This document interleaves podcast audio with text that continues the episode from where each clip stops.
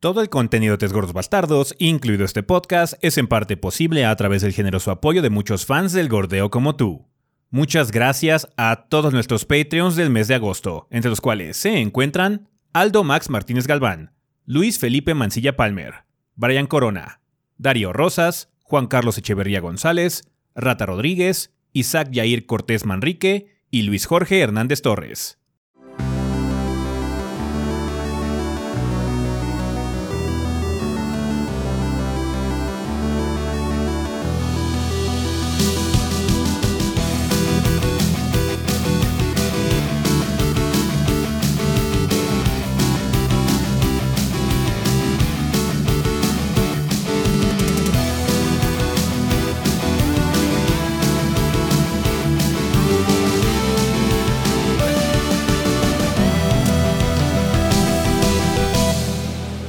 ¿Qué pedo, banda? Sean bienvenidos al episodio 495 del podcast de los tres gordos bastardos. Yo soy su anfitrión Ezequiel y como ven aquí me encuentro con el resto del elenco de los gordos, o sea, Rafa y Adrián. A ver, Adrián, si quieres empezamos contigo esta semana. ¿Qué anduviste haciendo en el mundo del gordeo?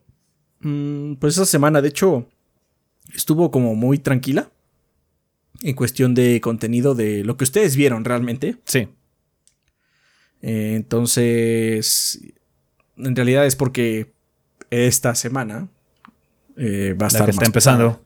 La que está empezando este domingo está. Va a estar más pesada, banda. Va a haber muchas más cosas. Sí. De hecho, el, el video. El video de podcast se estrenó en domingo. Sí. Este. Hola a todos los que están viendo en estreno. Sí. Recuerden que está y... pregrabado, banda, nada más. Ajá, está, pre está pregrabado. Seguimos viviendo y... en viernes nosotros. Ajá, pero nosotros es viernes. De hecho, la QuakeCon no ha acabado. Entonces, si anuncian algo importante al final, saldrá en el siguiente podcast. Uh -huh. eh, pero bueno, he estado avanzando en varios proyectos. Eh, eh, Two Point Campus lo ando jugando y ya voy más de la mitad de los escenarios. Pero no he accedido todavía al modo sandbox. Eh, porque, bueno, sí hay modo sandbox eh, que te deja hacer tu propia universidad. Los otros son escenarios que te dicen, ahora vamos a hacer una universidad de chefs. Y ahora vamos a hacer una universidad de científicos. Y ahora vamos a hacer una universidad de, de, magos, ok. Y ahora vamos a hacer una universidad de caballeros. De caballeros no de etiqueta, sino caballeros medievales. Mm. Ajá. Entonces, este, como que son escenarios muy puntuales, pero sí hay un modo sandbox, el cual no ha accedido. Entonces, uh -huh. este, la mini saldrá, espero, esta semana. Si no, pues ya será la que sigue. Está divertido, la verdad es que está bastante divertido. Eh, y pues otras cosas que van a ver en la semana. Así es. Vale, eh, ¿tú, Rafa, qué has andado haciendo? Eh, ¿Qué banda? Pues esta semana finalmente ya el eh, jueves salió la mini de Digimon Survive. Uh -huh. eh, como podrán darse cuenta, el, cuenta si ya la vieron, el juego me pareció bien, está bien. Eh, no es, eh, como dije ya al final de la reseña, no es el mejor juego de, eh, de novelas gráficas, perdón, visuales, de novelas visuales, este, sí. y ni novelas, este, de, digo, ni de acción, tactical RPG. Juegos de estrategia. ¿sí? Por turnos, de, de, juego de estrategia por turnos, no es de, los mejores. Em, pero tiene lo suyo. O sea, sí me mantuvo interesado de saber qué era lo que iba a pasar eh, después. Tiene una eh, estructura interesante. Um, eso. Entonces, y... ¿ya, ¿ya llegaste a casa?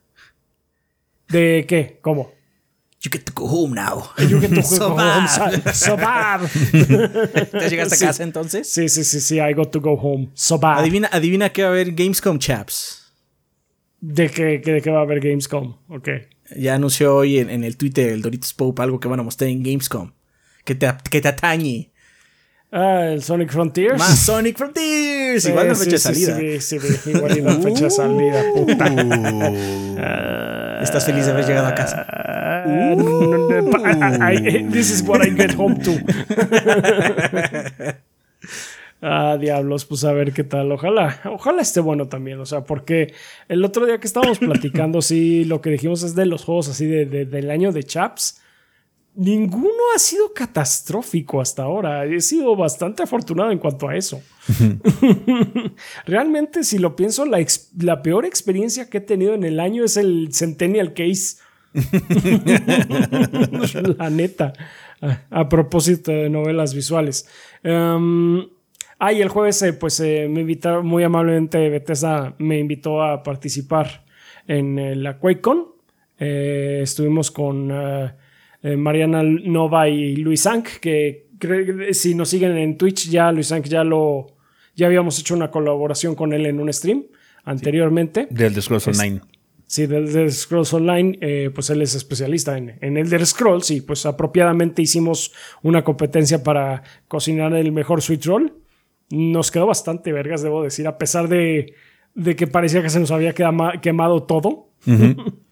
Eh, y la, la verdad la pasé bastante bien, entonces pues muchas gracias a Bethesda por, por eh, la invitación. Está bien, qué bueno. Vale, eh, pues yo lo que estaba haciendo también es trabajar en varias cosas. Va a haber mucho contenido en estos días, banda. Eh, de hecho, la razón por la que el podcast se está estrenando en video también en domingo es que tenemos que estrenar algo mañana. Ajá, entonces estén al pendiente. El lunes va a haber video. Eh, también debería haber algunas cosas de impresiones, previos y demás que estén eh, ocurriendo en los siguientes días y semanas. Así que estamos probando muchas cosas. De hecho, comenté en mi Twitter que ahorita mi pinche barra de, del Cross Media Bar del PlayStation 5 es una mina de embargos.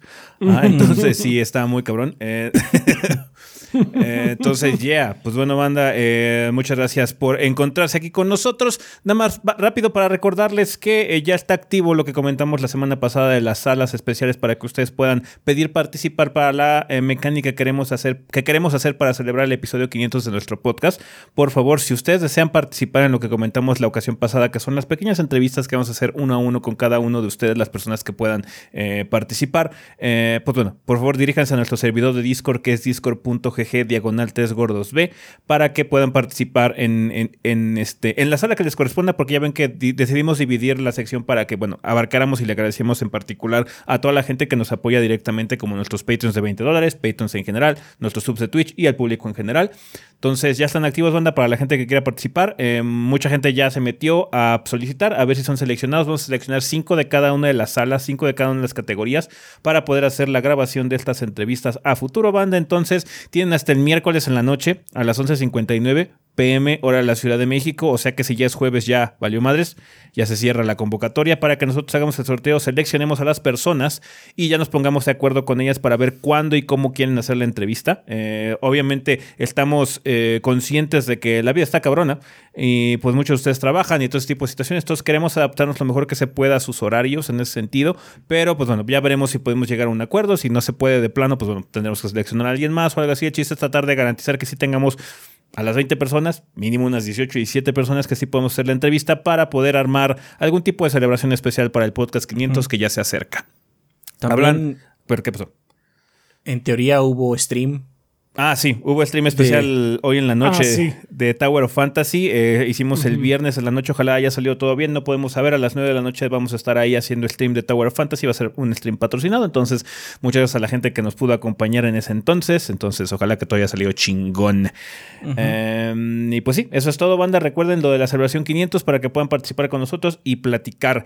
Eh, otra situación, banda, la siguiente, eh, bueno, esta semana eh, que va empezando va a haber algunas situaciones personales, entonces muy probablemente el siguiente episodio, lo cual sería el 496, no va a ser el 496, de hecho vamos a hacer yo creo que un medio episodio, eh, un 495.5 porque pues no tenemos tiempo, pero sí queremos grabar un episodio por lo menos para hablar de todo lo de Gamescom, por lo menos el Opening Night Live que ocurre me parece el martes.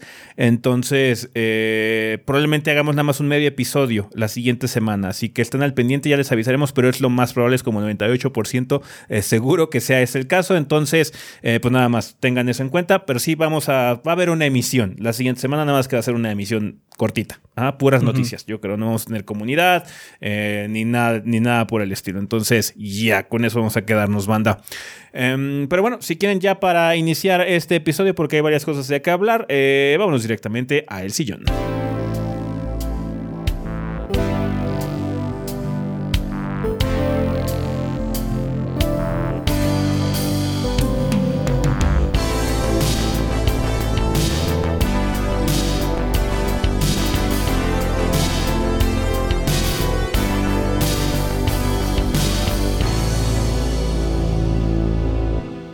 Muy bien, manda, pues ya estamos aquí en el sillón donde vamos a hablar un poco sobre las noticias más relevantes de la semana. Pasaron varias cosas. Una de las más grandes, de hecho, fue una noticia más de adquisición.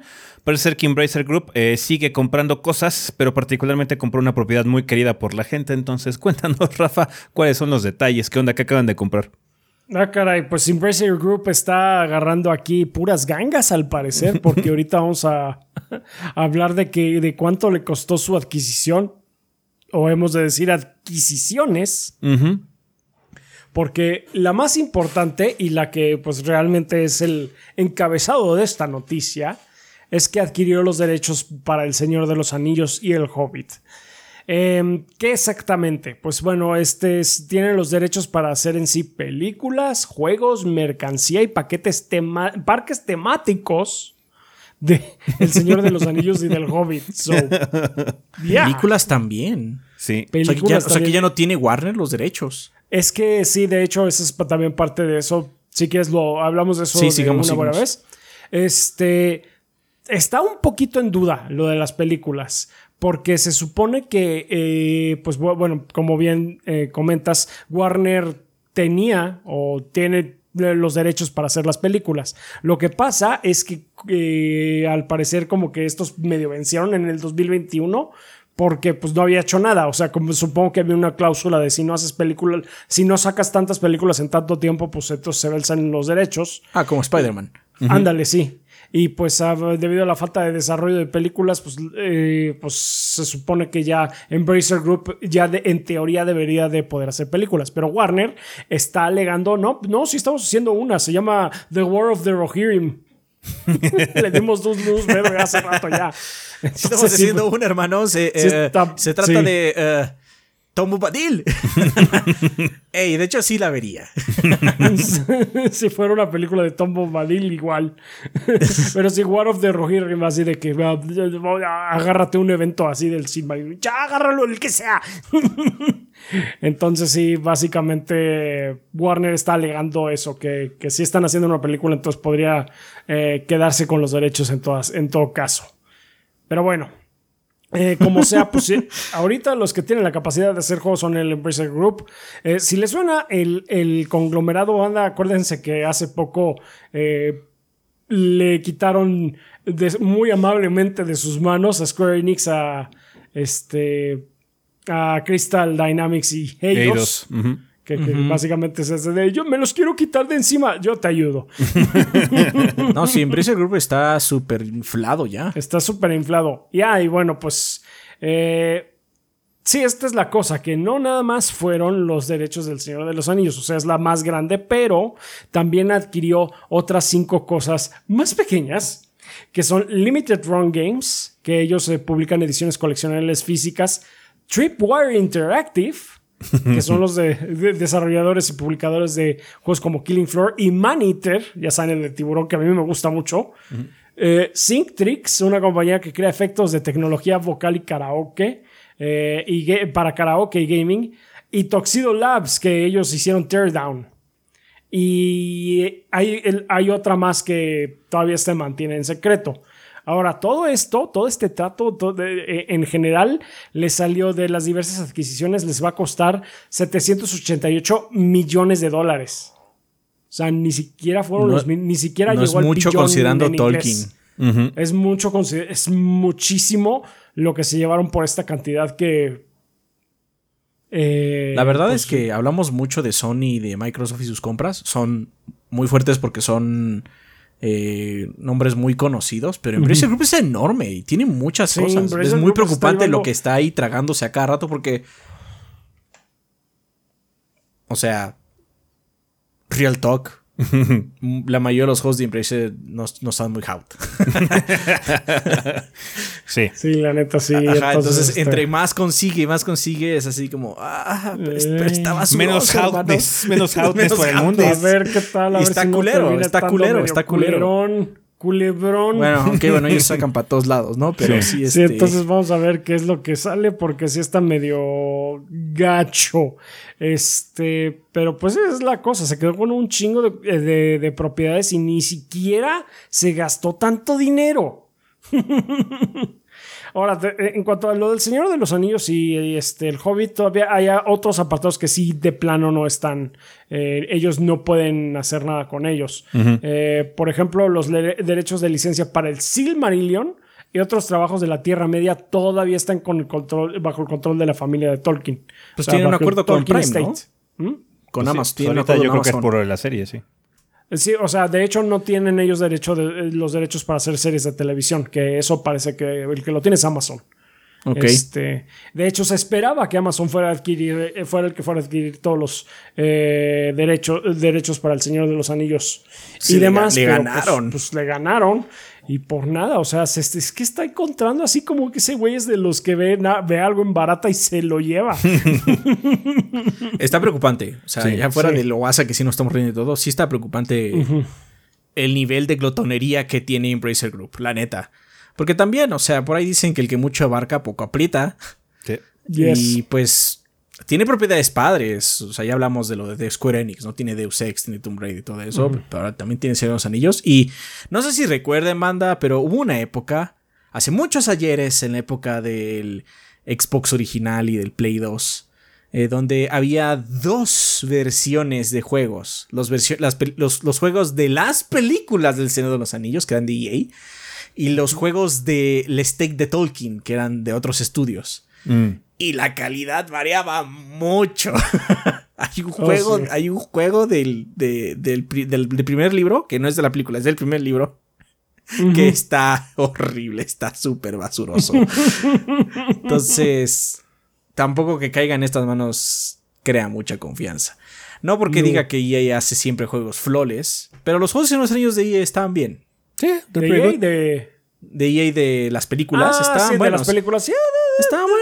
Actually decent, sí. No eran así como, no mames, me voy a romper los dedos por este juego cada vez que lo vea, pero... Era un juego divertido. de hecho, yo jugué el cooperativo del. Yo jugué el de El regreso del rey con Chaps en cooperativo. Y Estaba chido, estaba chido. Estaba bien, estaba bien. sí. Entonces, híjole, híjole. Pues sí, pues ahí está. Eso es lo que tenemos ahorita de Embracer Group que ya está tragando, está... Come y come. come y come.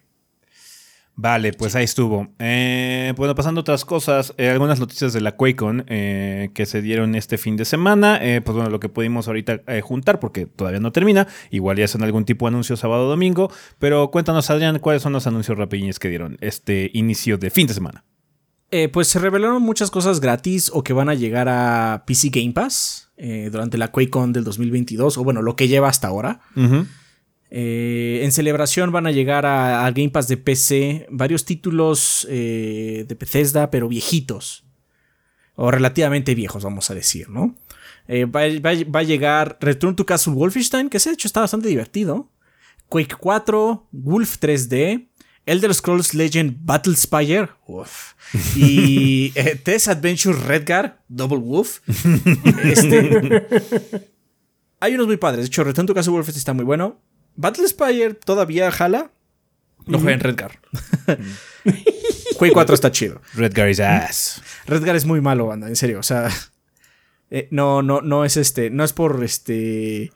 Mirarle los dientes al caballo regalado. Pero. pero sí está culerón el Redguard. Ese sí pueden, este. ¿Cómo se llama? Déjanlo a un lado. Es que aparte es un juego roto. Es un juego que se lo hicieron muy rápido porque querían capitalizar sobre el. sobre The Elder Scrolls. Porque estaba ganando mucha potencia en, en esa época cuando salió.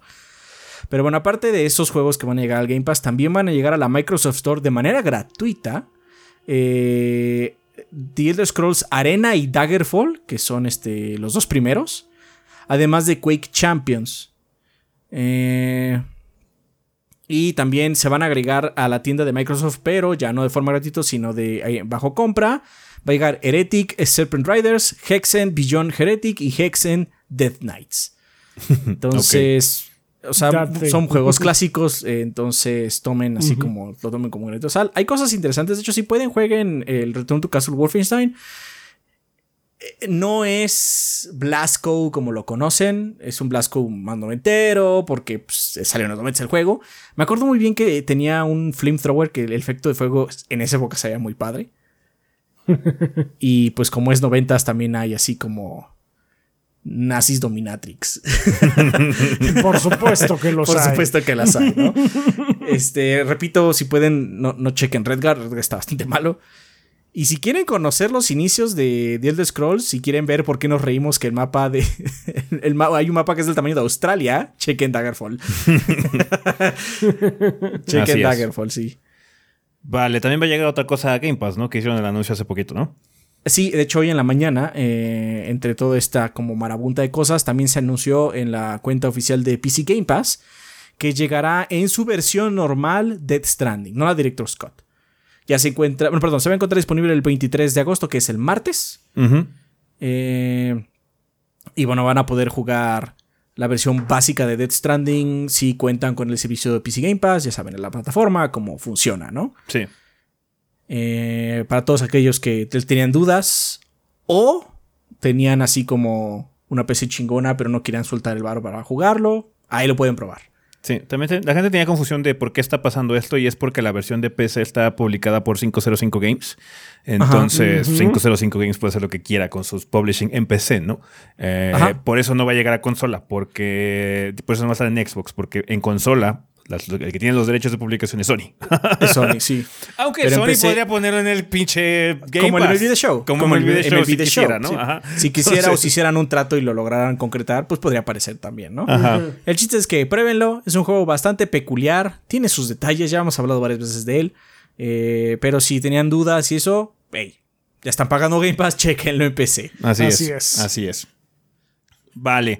Eh, también tuvimos notificaciones de parte de Squanch Games eh, con su nuevo título de High on Life, que lo vimos, me parece, reveladora en lo de el Summer Game Fest, ¿no? ¿O cuándo fue que lo vimos? Sí, en la Sí, presentación sí de Summer Game Fest. Summer Game Fest. Creo que fue la de Microsoft, de hecho. Creo que fue Microsoft, de hecho. No, sí, tienes razón, fue en la de, fue en la de Microsoft. Sí, fue en la de Microsoft. Que es este título que tiene pistolas con caras y hablan y cosas. Sí, es- se ve muy este, Squanch en ese sentido, ¿no? Entonces, em, en un comunica- comunicado en Twitter, eh, comenta Squanch Games, dice: Tenemos buenas y malas noticias. Las buenas noticias es que High on Life llegará este 2022. Ajá, en efecto. El equipo de Squanch Games está trabajando arduamente para desarrollar la mejor experiencia de gaming que pueda llegar a sus pantallas y el tomarse un poco más de tiempo para aplastar unos insectos nunca hace daño, o sea, unos bugs. Eh, con esto en Así mente, es. nuestra nueva fecha de lanzamiento es el 13 de diciembre del 2022. High on Life va a ser un juego de diciembre. Eh, las malas noticias es que es un retraso. Por favor, acepten la liga que tenemos a continuación a una animación al modo de disculpa. Entonces mandarán una, una liga, una Se animación. mandaron una animación de un alien este, que está ofreciendo a su hijo Eh, Disculpas. en pañales. Disculpen ustedes. Pero bueno, High on Life, este juego que acabamos de descubrir hace poquito que existe. eh, creo recordar que no lo habíamos visto anunciado anteriormente. Podría estar completamente equivocado, pero bueno, vimos eh, mucho de él en el, en, el, en el showcase de Microsoft y Bethesda de este pasado verano. Eh, Va a estar disponible en el Xbox Series X, Xbox One, Windows PC, día 1 en Xbox Game Pass, a través de Xbox Gaming Cloud también. Gracias por su apoyo y su paciencia. Pues bueno, ahí está. Va a ser un juego de diciembre, desafortunadamente. Son de esos Así juegos es. que Por alguna razón son testarudos y quieren salir en este año. Así como, guay.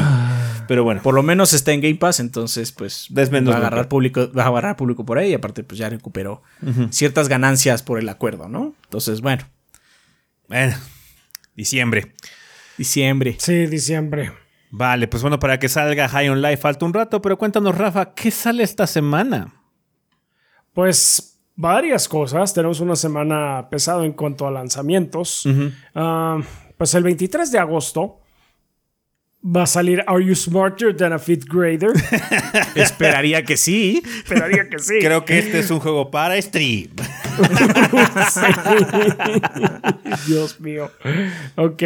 Este, que va a salir para PC, Switch, PlayStation 4, Play 5, Xbox One y los series. Eh, también va a salir eh, Midnight Fight Express para Windows Switch, eh, perdón, PC, Switch, PlayStation 4 y Xbox One.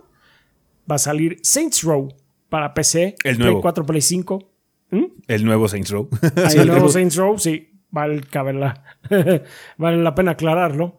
Eh, PC, PlayStation 4, Play 5, Xbox One y los series.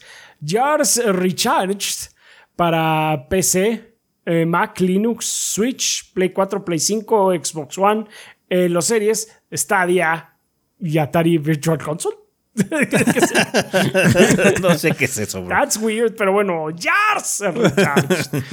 El 24 de agosto tenemos Islets, que va a salir para PC, eh, Switch, Xbox One y los series. Para el 25 de agosto va a salir Alice's Warped Wonderland, la Recollection, ok, para el Switch. Hack, Con doble A. Con doble A. A. PC y Switch. I was a teenage ex-colonist. Exocolonist. Exocolonist. Ok. ¿Qué pedo? PC, Mac, Linux, Switch, Play 4, Play 5. Idol Manager para el Switch, Play 4 y Play 5. Monster Outbreak para, Windows, para PC, Mac, Linux y la y el Switch. Nintendo Switch. SD Gundam Battle Alliance para PC, Switch, PlayStation 4 y 5, Xbox One y los series. Shin-Chan, Me and the Professor on Summer Vacation, The Endless Seven Day Journey para Play 4. Eh, the Bridge Curse, Road to Salvation para PC. Y tenemos que el 26 de agosto va a salir Brock the Investigator PC. Seguramente va a ser un, un pinche lagarto. Eso así. claro, eso me suena, me eso. Sí, me suena que es eso. Este, The Company Man, Play 4, Play 5, Xbox One y Xbox Series. Nexomon más Nexomon Extinction Complete Collection. Ay, Suena como un juego de chaps ese. No sé. Suena que cambiamos de dimensión y de repente hay otras franquicias que son populares en este universo, güey. I'm completely lost, man. sí, Bueno, en este universo también hay Gundam. sí, sí, pero por lo menos sí tenemos Gundam. Este, ah, bueno, entonces este Nexomon para Switch, Play 4 y Xbox One. Pac-Man World Repack para PC, Switch, Play 4, Play 5, Xbox One y los series. Y Soul Hackers 2 para PC, Play 4, Play 5, los eh, eh, Xbox Series y el Xbox One. Nunca escuché hablar de él, No. ¿Quién No, sabe? pero seguramente va a llegar. seguramente. Que es, es Bandai, ¿no? Bueno, es Namco. Estoy hablando de Soul Hackers, güey.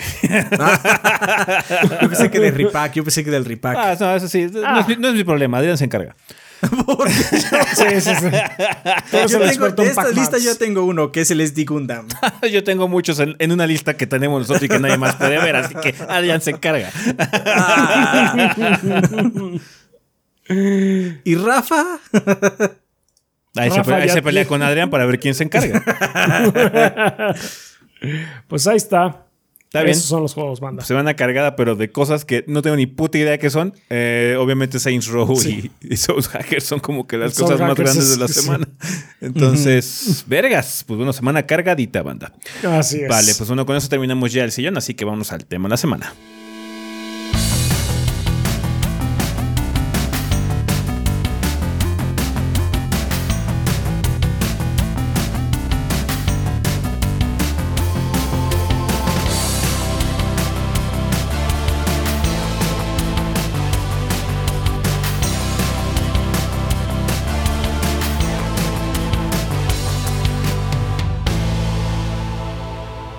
Ok, banda, pues ya estamos aquí en el tema de la semana. Vamos a empezarlo como ya es costumbre con la vida después del podcast. En este caso sería episodio 494, 35 años de Street Fighter. Cuéntanos, Rafa, ¿qué nos mandó la banda? Tenemos tres comentarios, ¿no? Me parece. Así es, tenemos tres comentarios en esta ocasión porque pues sí estuvieron participando, sobre todo Participaron, en, en- participaron en más de lo que esperaba, porque yo dije, no, Así es. la banda va a decir, no, pues es que yo soy del COF, yo no, le, yo no, yo no opino del Street Fighters. Sí, hubo mucha gente bien feliz con el tema. Hubo mucha gente feliz con el tema. La verdad I'm es que sí, surprised, sí. estoy Les sorprendido. Corazoncito. Sí, Pero es que saben, saben que aquí gordos es estrito. sí, Sí. o sea, lo han sabido mucho, pero siempre que hablamos de Street, es que a mí me gusta más el COF porque el Street es relento. Tiro por viaje, ¿sí o no? ¿Sí o Sí, no? Sí, indudablemente. Pero bueno, lo que puede ser es que la gente, la gente que nada más está de acuerdo no, no dice nada. Sí, Está sí, bien. sí. La gente parece haberle gustado mucho el, el- el tema. Sí. Muy bien, entonces tenemos eh, primero el comentario de Fremen X de Discord que dice, gran tema de la semana gordito, siempre es buen momento de hablar de Street Fighter. Yo lo empecé a jugar desde el Super Street Fighter 2 en el SNES, pero ya lo conocía desde las maquinitas. Me encantó que había diferentes estilos y poderes, pero bueno, algo que quiero añadir es la diversidad que este juego mostró con sus personajes, al menos con Street Fighter 2, y más porque en aquellos tiempos noventeros dominaban los héroes, ya sea gringos o japoneses, y se me hizo interesante y curioso que una compañía de videojuegos se, se fijara en naciones como India, Tailandia, Brasil, Jamaica, España o México para tener un escenario o personaje, independientemente de que tampoco acertado sea la representación como T-Hawk. Eh, sí. Y qué decir también de la inclusión de personajes femeninos, iniciando con Chun-Li en sus filas. Realmente una revolución para la época.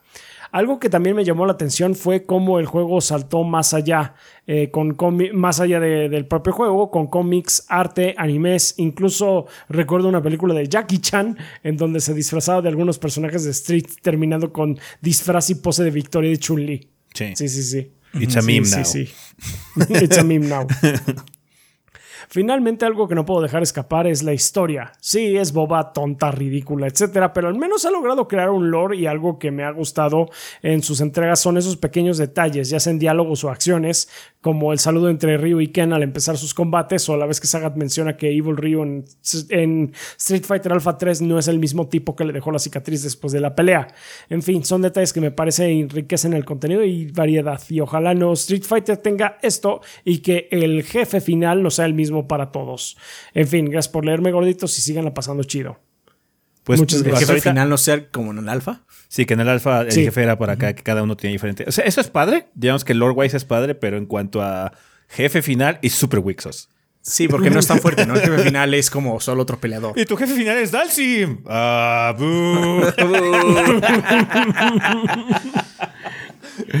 sí, sí, sí. En cuanto a lore, sí, sí, sí, le mete. De hecho, eh, esa es una de las cosas buenas que hizo el Alpha 3. Porque todos tenían a Bison de, de jefe, final. excepto. Y era el Super Bison, ¿no? Aparte. Secretos. Y era el Super Bison, pinche Psycho Crusher que abarcaba toda la pantalla. creo que lo más chistoso de eso es que. ¿Ese Bison es el más débil? ¿O es el más fuerte?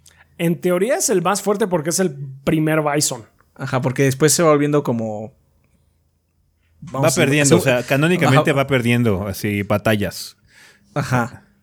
Pero el pinche Bison del Street 2, porque pues Street 2 es un juego viejo, está súper roto. sí, pero, no, el Bison pero eso es porque mecánicamente está roto. Sí, mecánicamente. el Bison, de Street Fighter 2. no. O sea, no hace un Psycho Crusher de toda la pantalla. Ajá, sí. No. Nada más te agarra porque por su voluntad. Sí.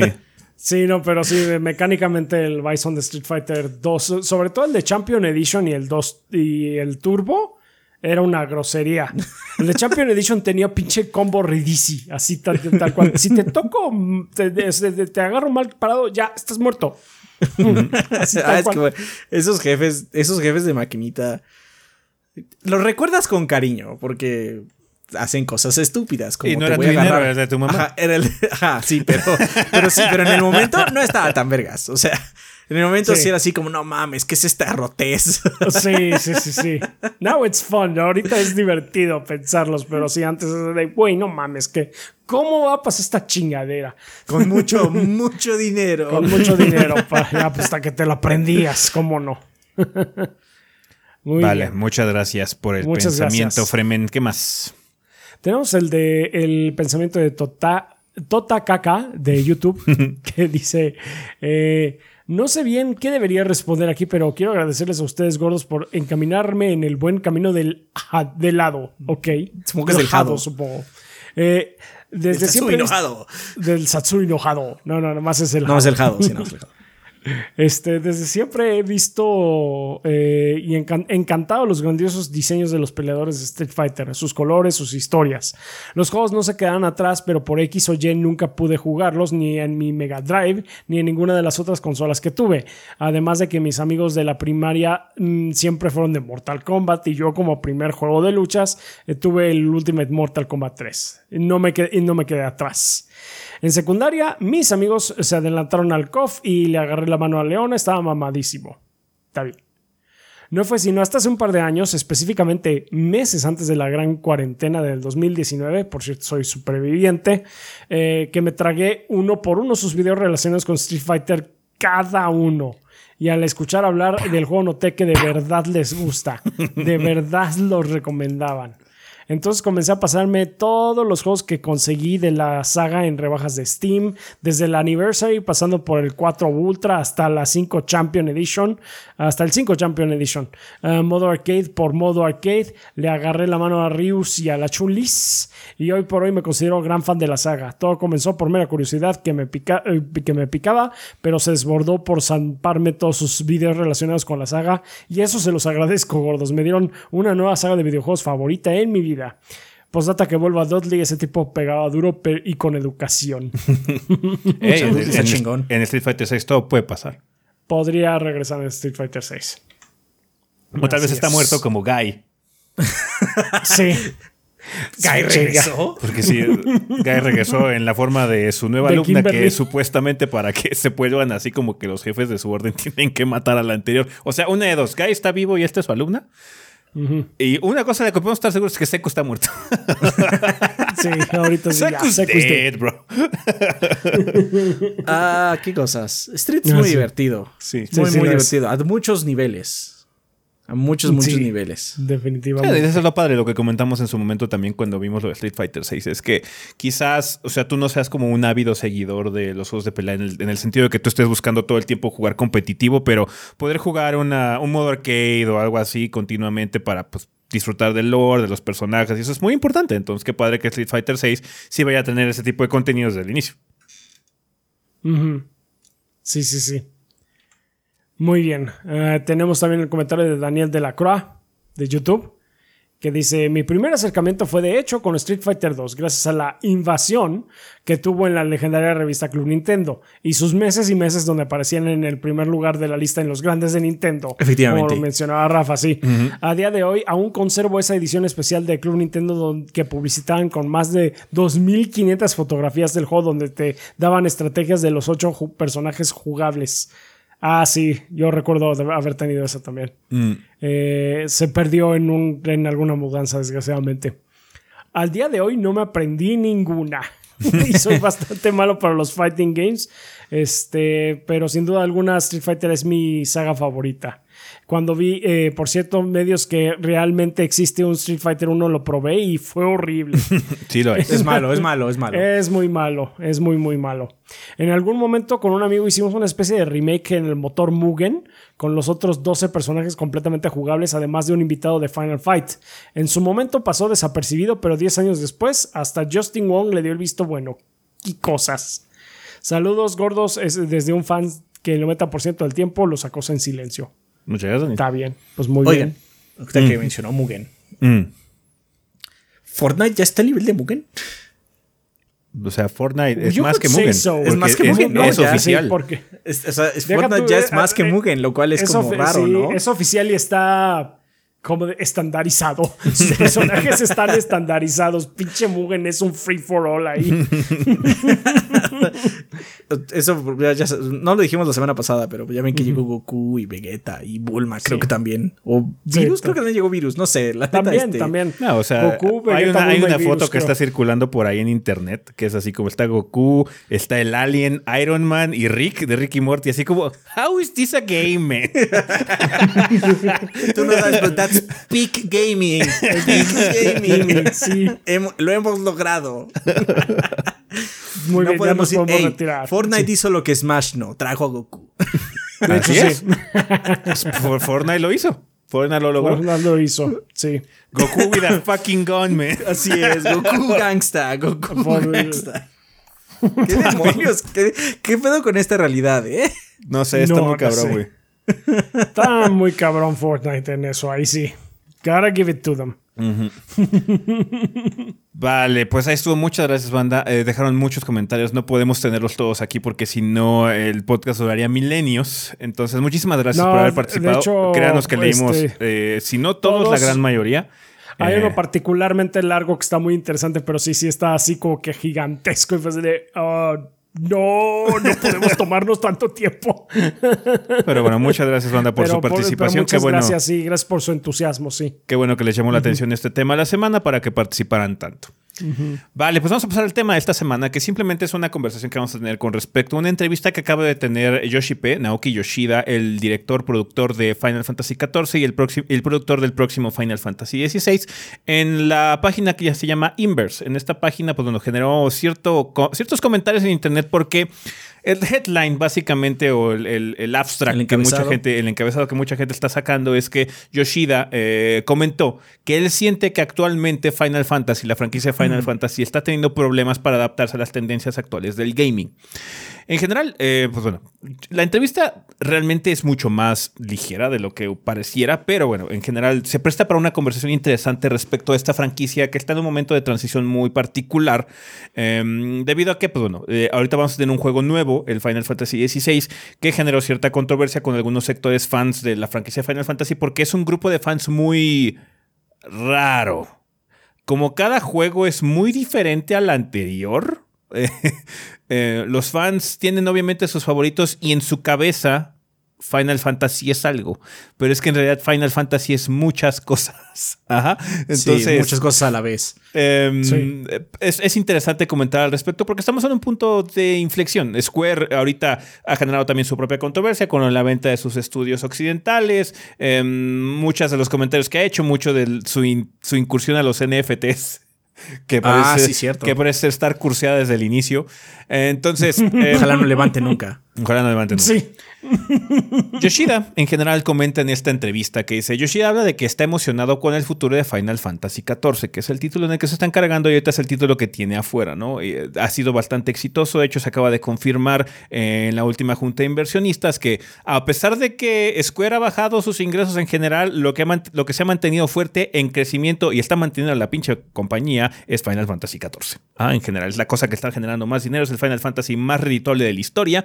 Eh, y pues bueno, el, eh, P espera que el juego siga por muchos años más. De hecho, él está tratando de encargarse, según sus propias palabras, de que el juego funcione por décadas. No nada más así como que llega un punto en donde los servidores se apaguen y simplemente deje de funcionar, sino quiere que Final Fantasy XIV funcione por décadas a futuro. ¿ah? Eh, y se nota con sus incursiones y sus nuevos este, cambios que se está realizando para que puedas jugar mucho el contenido del juego en single player, eh, lo que es el Trust System. ¿no? De hecho, ya lo que es eh, todo Realm Reborn y ahorita con el parche 6.2 que va a salir esta semana, vas a poder jugar ya todos los dungeons de historia de Heavensward sin necesidad de party con otros jugadores. Básicamente. La campaña hasta Heavensward ya es una campaña de single player, si quieres, ¿no? Entonces. solo con algunas cosas que tienes que hacer con personas. Ajá, muy, muy contadas, ¿no? Las. ¿Cómo se llaman? Ah, los trials. ah, los trials, los de ocho personas. Los de ocho personas. Sin embargo, para, eh, pese a mostrarse optimista por Final Fantasy XIV, comentó que la serie Final Fantasy como tal, lo, comentó de la serie de Final Fantasy como tal lo siguiente.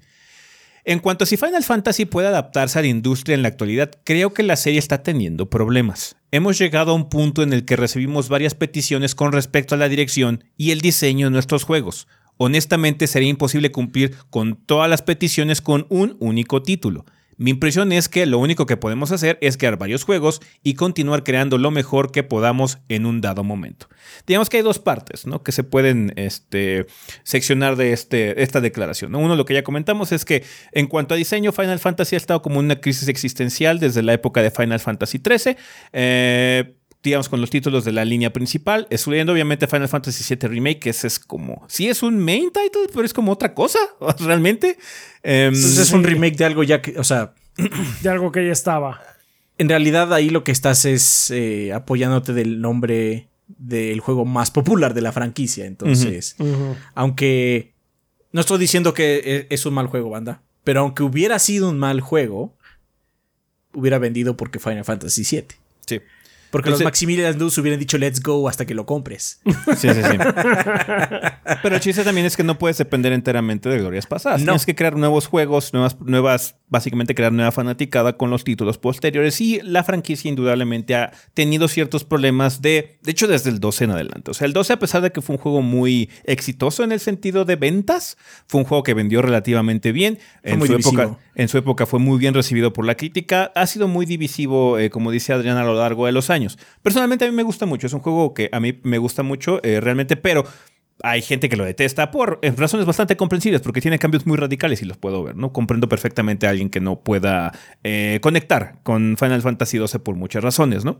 Eh, pero aún así tenemos esas dos vertientes, ¿no? Que es una, el aspecto tecnológico de diseño y la otra es que está teniendo problemas la franquicia Final Fantasy en cumplir con las expectativas de los fans, por lo que les comenté al inicio. Final Fantasy es muchas cosas. Final Fantasy es Final Fantasy del 1 al 5, del 6, el 6, el 7, el 8, el 9, el 10, el 12, el 14, el 15, Tactics. o sea, el 11 también para algunos. El 11 para algunos. Entonces, cada uno de esos juegos, a pesar de que sean, con la sean de la línea principal, en realidad son juegos muy distintos que comparten un nombre. Ajá. Eh, entonces es muy complicado decir, ah, bueno, es que si vamos a querer complacer a todos los fans de Final Fantasy, podemos hacer un juego único, universal, que los complazca a todos, porque hay gente que está esperando cosas, una historia complicada, como lo que sucedió con Ivalice y todo lo de Final Fantasy Tactics, ¿no? Cosa Vegan Story que está por ahí perdido también, ¿no? Que es como una especie de spin-off hermano ahí de Final Fantasy. Ajá, entonces, em, cosas como el Tactics, cosas como Final Fantasy VII, cosas como Final Fantasy VI, cosas como Final Fantasy Old School en ese sentido. Brave Exvius también es un monstruo por su propia cuenta también, entonces es un poquito complicado. de que tiene spin-off. Sí. entonces sí, es una situación un poquito complicada la de Final Fantasy porque para muchas personas significa varias cosas. De hecho, es similar a lo que ha ocurrido, por ejemplo, con la franquicia Shin Megami Tensei. Eh, si habrán notado, mm. ya Shin Megami ha dejado de poner Shin Megami en sus spin-offs porque ya como que de alguna forma quiere que esas franquicias sean su propia cosa. Ya persona que sea persona, ahorita que viene Soul Hackers sea Soul Hackers, y Shin Megami que sea Shin Megami. Ajá, por su propio lado.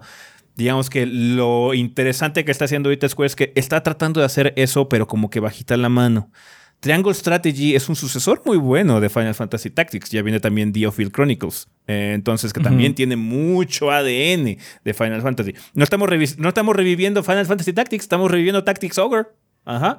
Entonces sí, es como que una buena idea en ese sentido para complacer a esos fans, eh, hasta cierto punto que buscan ese tipo de gameplay, ese estilo de juego, pero ya desasociarlo de Final Fantasy para tratar de cerrar un poquito el espectro, ¿no? Porque sí puede ser un poquito grande y pues, lo que dijimos de hecho hace rato, que, que mucho abarca poco aprieta y pues se nota que fue un problema para la franquicia, además de otras cosas, circunstancias históricas, ¿no? Como todo el problema que fue con el pinche engine este de Crystal Tools, o no me acuerdo cómo se llama bien, eh, para Final Fantasy XIII, todo el desastre que fue Final Fantasy XIV 1.0 eh, y todo ese tipo de situaciones. La década, de Final Fantasy XV, la década que tardó en salir Final Fantasy XV para tener un ah, éxito moderado a mediocre en muchos sentidos. Entonces, estamos en una época interesante. ¿Ustedes qué piensan, gordos, eh, cuando les dice Yoshida que Final Fantasy está luchando por eh, mantenerse, digamos que relevante o en las tendencias de videojuegos actuales?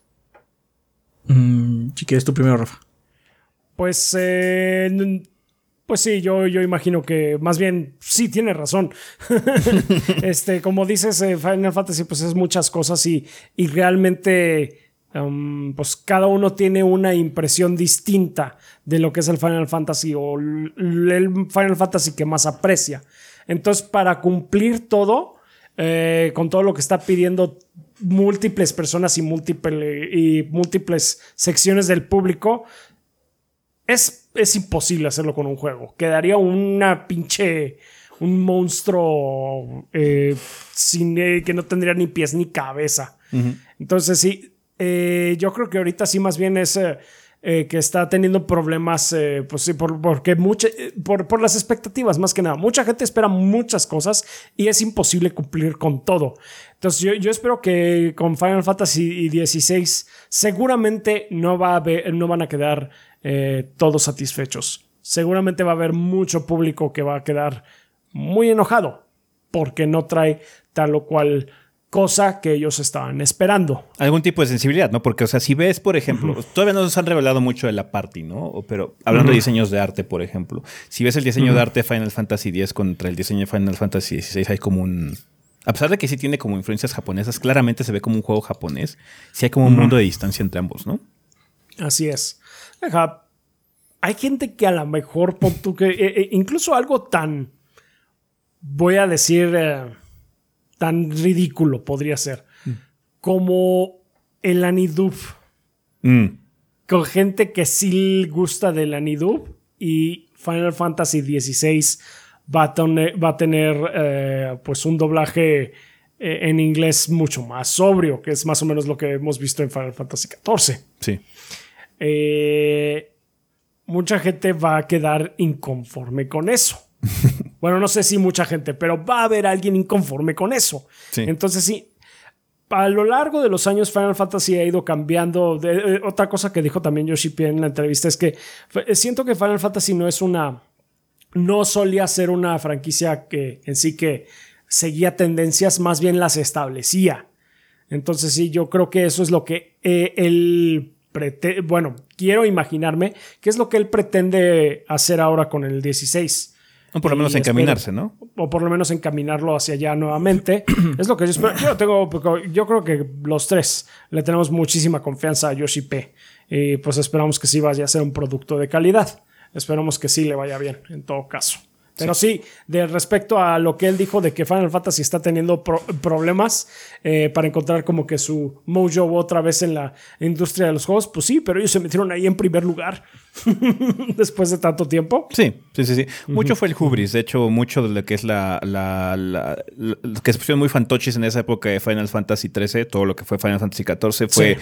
Mucho de eso. Mucha ¿no? arrogancia. Fue Mucha arrogancia. arrogancia en Sí, ese sí, sí, sentido. fue eh, arrogancia. y un cambio tan radical, porque tecnológicamente también la industria estaba encaminándose para un lado y eh, Square, al ser una compañía japonesa, como muchas otras compañías japonesas en esa época, estaba muy encerrado porque se sentían en la cima del mundo. Ajá, en el sentido, porque lo estuvieron por muchas épocas. Toda la época del PlayStation 2, PlayStation 1 dominaron, dominaron la industria en muchos sentidos. Entonces, para ellos era inconcebible que no siguieran dominándola por los siguientes años, incluso en la generación de PlayStation 3 y Xbox 360. Pero con el hecho de que la plataforma eh, japonesa por excelencia, el PlayStation 3, fuera un fracaso inicial en ese sentido, y eh, el auge del Xbox 360 y sensibilidades occidentales con estudios occidentales empezaban a crecer también en esa época, forzó a que la industria en general cambiara. El público se amplió mucho, pero también los gustos del público cambió, digamos que en el espectro total de la alberca general, ¿no? De, de- el conjunto general de gente de, de que juega videojuegos, ¿no? O sea, cosas como BioWare eh, surgieron en esa época con excelentes RPGs muy distintos, muy occidentales en ese sentido. Cosas como From Software nos mostraron que el RPG japonés tiene una versatilidad un poco pues, eh, sin aprovechar en ese sentido también. Eh, entonces, eh, obviamente sí, Projekt Red con el Witcher 3, que ahorita es quizás uno de los mejores RPGs jamás hechos. Entonces, hay muchas cosas a las que Final Fantasy, como menciona Yoshi P, pues tiene que superar o cambiar o hacer diferente para volver a seguir marcando tendencia. Que Final Fantasy XVI, XVII, XVIII, el que siga, lo que sea, sea un monstruo que empuje a la industria hacia algún lado. ¿Qué lado? ¿Quién sabe? Pero que encuentre su propio nicho para que ellos sean la punta de lanza. Porque sí, por mucho tiempo lo fueron. Toda la época del PlayStation 1 o sea, en el, me acuerdo mucho de los adverts de Final Fantasy VII que decían, no es que este es el juego más caro de la historia. En ese momento ese era el juego más caro de la historia, Final Fantasy VII. Sí, sí, sí, sí. Entonces sí, era, Es, es una situación un poquito complicada. ¿Tú, tú qué piensas, Adrián? ¿Qué, qué opinas al respecto? Pues, o sea, está bien lo que Naoki Yoshida menciona en el sentido de que no puedes complacer a todo mundo. Eh, Es más que obvio, por lo que han comentado los dos. Final Fantasy es un juego medieval, steampunk, futurista, retrofuturista, de viajes en el tiempo con compañeros y sin compañeros y chocobos y sin chocobos. Y idols. Es todo y, y idols al mismo tiempo. Es todo y nada a la vez porque en realidad cada juego era muy diferente. Los primeros, los primeros cinco eh, sí que los englobó muy bien porque sí, indudablemente cada uno tiene como su propio tono y demás, pero son juegos medievales con sensibilidades más o menos similares. Se ve todavía el, ADN de Dungeons and Dragons, ¿no? Efectivamente, se Sí. siente el ADN de Dungeons and Dragons. El 6 es el primero que como que dijo, bueno, pero ¿qué tal si metemos un poco de steampunk? ¿No estaría divertido eso? Que no significa que los anteriores no tuvieran, porque había naves voladoras también en el 3. Sí, sí, sí, sí. Pero, este, naves voladoras me refiero a barcos que tienen Sí. hélices. Este, ajá, sí. Este, y uno va a la luna, ¿no? En el 4. Spoiler, supongo. Este. Entonces, es todo eso y muchas más cosas, porque los spin-offs de Final Fantasy también son parte de Final Fantasy, ¿no? Pero creo que, y no quiero sonar como una persona que sabe más que Yoshi P, porque no lo soy. Mm. Pero creo que lo más importante es no hacerle caso a los fans. Porque los fans son muy variados, son demasiados. son este pues algunos conocen toda la franquicia y la aman y la odian por igual por eso, ¿no? Porque cambia cada rato y hay juegos que no te gustan, hay juegos que y algunos solo la conocen por la era del Play 1 o la era o los que salieron en el cubo, ¿no? O sea, algunos solo lo conocen por el pinche Crystal Chronicles y algunos solo los conocen por los que salieron los portátiles. Y el problema es que Final Fantasy es y ha sido todo lo que mencioné al inicio porque hacían lo que ellos querían y se, notaba. Vamos a hacer esto, se ve entretenido. Vamos a intentar esta nueva idea, a ver qué tal sale. Ajá. Me gusta mucho de Final Fantasy VI que regresa a ser medieval. Hace mucho no tenemos un Final Fantasy medieval mainline, de la historia numerado. En los spin-offs hay medievales, indudablemente, pero sí, principal. Eh, hace mucho no tenemos un toro medieval, pero la, la, mayoría de la gente joven, o por lo menos más joven que yo, joven es un término bastante relativo porque es relativo a lo que tú percibes como joven. Pero la gente más joven que yo, estoy hablando gente que tiene menos de 30, dicen, no, es que Final Fantasy no es medieval, eso se ve muy occidental, quiero cosas más japonesas. Bueno, pues es que Final Fantasy viene de Dungeons and Dragons. Porque viene de Dragon Quest. es una respuesta a Dragon Quest al final del día. Que Dragon Quest, afortunadamente, ellos encontraron su nicho que está muy cabrón y rara vez cambian. Tienen muchos Hagamos el mismo juego una y otra vez. Una y otra vez. a ellos les salió esa fórmula. A ellos les sale, les funciona indudablemente, ¿no? Sí, sí, eh, perdón, Dragon Quest 11, hermoso. Es un mm. juego hermoso. Pero tiene pocos cambios realmente a comparación del 1, 2 o 3. Es más complejo porque es más largo y 3D, pero. Narrativamente es más complicado, ¿no? Pero estructuralmente es muy similar. Es el mismo juego. Ajá, es como el mismo juego. Eh, pero Final Fantasy no es eso. oye, ¿y ahora qué queremos hacer, no?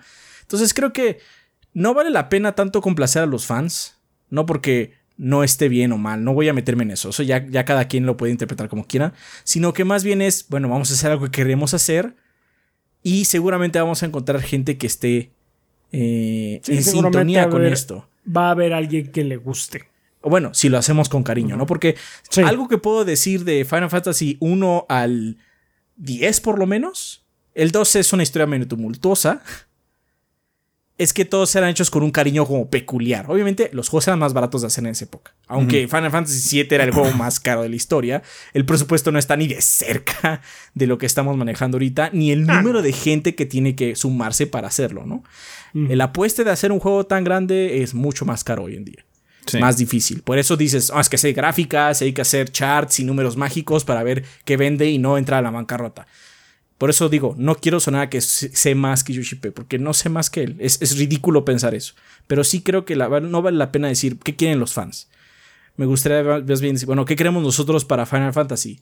Especialmente con Yoshipe, que es un amante de Final Fantasy. Él y su equipo, si juegan, sé que no, no todo el mundo puede jugar Final Fantasy XIV porque es un juego extremadamente largo, extremadamente intenso y además de todo cuesta mensualmente. Pero si te gusta Final Fantasy y juegas esa madre, vas a encontrar referencias a todo. A todo. No hay juego que se salve del numerado. Sí, sí, no. Porque él y su equipo realmente aman. Y dicho, por eso me siento tranquilo. Y creo que la respuesta de él es muy certera. No puede ser solo un juego, tienen que ser varios juegos. No, hay varias, varias, actitudes. De hecho, ¿sabes cómo uh a los fans? Con un proyecto grande como Final Fantasy VII Remake. En ese sentido, ¿sabes que Ahí está, ahorita estamos invirtiendo una cantidad ridícula de recursos en esto que claramente es para un sector muy particular de fans de Final Fantasy. Pero creo que lo que dices es muy cierto. Llega un punto, yo creo que o sea, estar en ese cuarto eh, creativo donde se definía cuál va a ser la dirección del siguiente Final Fantasy en la época del 4, 5, 6, 7, ha de haber sido bastante emocionante porque no había límites. O sea, brincar de Final Fantasy 5 al 6 y luego al 7 es así como, ¿de dónde chingado salió esta idea? Ah? Entonces, sí, sí es como algo padre que es lo que le ha faltado a la franquicia en muchos sentidos. Porque sí, a pesar de que 12, 13, 15 son juegos muy diferentes, se nota que sí, en efecto, están tratando de perseguir a alguien más, no tratar de ser su propia cosa en muchos sentidos. Entonces, ya. Eh, eh, seguir tendencias es útil por muchas razones. En ellas, dinero. son empresas. Las empresas lo que quieren es dinero y pues tienen que pagar sus salarios y pues para pagar salarios tiene que ser un juego exitoso, ¿no? Es, es, es un, es un círculo muy feo porque la gente que está haciéndolo tiene pasión, pero esa pasión luego no siempre vende, ¿no? Entonces por eso sigues tendencias, si haces gráficas, si haces números y dices esto es lo que nos va a dar dinero para seguir vivos en una década más. Ajá. Pero también por eso, pues se apagan algunas cosas. Del 2 es muy padre. Yo lo- me lo había saltado porque dejé de jugar Final Fantasy después del 10. Y regresé eh, cuando salió el, el- el remaster con Simón Reseña y lo disfruté mucho. Pero claro, lo disfruté fuera de contexto, ¿no? Lo disfruté ya en el nuevo contexto, en el, en el remake, donde ya había vuelto a regresar a Final Fantasy. Y dije, a ver, vamos a probar esta joya que no había probado y que mucha gente se quejó en él, ¿no? Y si te quejaste de él y no te gusta, está perfecto. O sea, si no te gusta, pues, ¿quién, quién somos nosotros para decirte qué te gusta o qué no te gusta? Es que luego Nadie. también las cosas cambian, ¿no? Cuando decimos es que la cosa envejeció mal, pero hay cosas que envejecen mejor. Eh, De hecho, me- ese juego envejeció bien. Lo Envejeció- único que no me gusta, que bueno, es que el ritmo de la historia está como muy raro. Sí, pero es, es- es- es por problemas de actuaciones de voz y cosas así. Es un problema de actuaciones de voz. Es un- problema de presupuesto. se ve que es un problema de presupuesto también, Sí. porque del final llega. lo del final, se- además, empiezan a caer las fichas como dominó y llega al final. Sí. Este, pero es un juego que disfruté mucho, ¿no? Pero quizás cuando eh, lo hubiera jugado quizás más joven, hubiera hecho que es esta porquería, ¿no? Sí. Si voy a jugar MMO, voy a jugar un MMO. es lo que voy a jugar Sí. no esto, ¿no? Entonces, eh, el 15, ah, en los streams varias, varias veces hemos dicho que nos gusta mucho, pero porque hay muy pocos jue- juegos, banda, hay muy pocos juegos que se trate de un grupo de amigos haciendo algo. Hay muchos donde no, somos un montón de que, gente que no se conoce y se vuelven amigos y hacen cosas extraordinarias. Eso está chingón. Pero hay muy pocos donde somos amigos y tenemos que hacer esto que no es lo mismo. Sonará igual, pero no es lo mismo. Y a nosotros nos llegan esas historias porque tenemos este proyecto. Demándenos, somos humanos. Entonces, este. El 15 a mí me llega mucho por eso, porque me gusta mucho la amistad de Noctis y de todos los Y demás. sus cuates, sí. Ajá. Este. ¿Tiene problemas? Indudablemente. Sí, Ojo, tiene fue un juego problemas. incompleto, sí que lo era. Sí, sí ya, que no, lo era. ya no lo es, porque ya tuvimos todos los DLCs, pero. Ajá. Pero, Pero en su este, tiempo, pero oh, brother. Yo lo disfruté mucho, pero aún Sí. así lo que te puedo sí, decir sí. es que querían hacer un juego en mapa abierto con RPG. Sí. Ajá, o sea, ya quitando todo eso encima, querían hacer un juego en mapa abierto. ¿Por qué? Porque en esa época había muchos juegos de mapa abierto y era como la nueva tendencia. Entonces, pues yo quiero que hagan lo que puedan, lo que quieran, ¿no? Es difícil, pero creo que se puede solucionar como mencionan, ¿no? O sea, ahorita están ordeñando la vaca llamada Final Fantasy VII hasta que dé, O sea, hasta los, que dé, los que la fans de Final Fantasy. VII han mutado, ya tienen tantas bocas para poder succionar todas las tetillas que le está poniendo ahí Square enfrente. así es, ¿no? Y se ve que va a acabar porque, o sea, hay un nuevo libro Ajá. antes del lanzamiento del, ay, ¿cómo se llama el 2? Se me olvidó. Remade. Rebirth. Ay, no me acuerdo. Rebirth, Rebirth. Sí, El Final Fantasy VII Remake 2. Sí, ese. sí. Hay un libro en medio, banda. Ajá. Y, o sea, va a haber más mierda. Hay un pinche. O sea, hay un Battle Royale de Final Fantasy VII, por el amor de Dios. Este, entonces, o sea, puedes complacer de esa forma, ¿no? Lo hagas bien o lo hagas mal, ya depende mucho de qué presupuesto le pongas a cada proyecto. Este, pero bueno, ahí está, ¿no? Pero creo que podrían ellos alimentarse más de qué quieren hacer, qué quieren mostrar con su juego, ¿no? Ojalá el 16 sea así. Ajá. Creo que uno de los mejores indicadores es que van a regresar a la Edad Media. Sí. O la- esta Edad Media fantasiosa, No, ¿no? y De aparte, magos, sí. se nota que lo- o sea, los developers que, que tenemos ahorita en el equipo de desarrollo de, de Final Fantasy VI no es gente así como que digas, ah, es que son los hot shit, o sea, no es Nomura en ese sentido. ¿no? Eh, es gente que es muy OG y que tiene como mucho respeto por cosas viejas. O sea, el director me parece que es Final Fantasy V, ajá, entonces sí. Tenemos gente ahí de, de antaño que, ¿sabes que Yo tengo esta sensibilidad, yo quiero hacer esto, hagamos esto, ¿no? El escritor de Heaven's War escribe muy particular también, o sea, Soken Sí. es Básicamente Soken es el nuevo Uematsu que está ahí en, en- en- en- en Square, ¿no? Entonces sí, Sí, casi se les va. Casi, casi se muere de cáncer el pobre, pero bueno. casi muere de Hijo. cáncer. sí. Pero bueno, lo logró, combatió el cáncer, ¿no? Sí, entonces sí. em, Final Fantasy es un producto muy interesante. Es un producto de, creado por gente que ha estado esperando, yo creo que por mucho tiempo, que les dieran la oportunidad de crear un juego de esta envergadura. Entonces vamos a ver qué tal sale.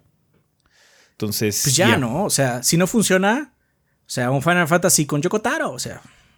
¿Y qué más da? yo no lo vería como descabellado. Final Fantasy 17, 18, lo que sea, puede ser la cosa más loca. Falta un Final Fantasy en el espacio. No sé, sí, fuck it, no importa. A la fregada, vamos a hacerlo. Final Fantasy es una franquicia muy flexible, lo permite. Lo permite en ese sentido. Entonces sí, no hay, no hay razón por la cual limitarse. Creo que Final Fantasy XIV también es una buena muestra. Cada una de las expansiones eh, ha sido progresivamente mejor en ese sentido. Eh, sí hemos llegado a un punto en el que, ¿sabes qué? Hagamos esto. Esta es la identidad que tiene este juego.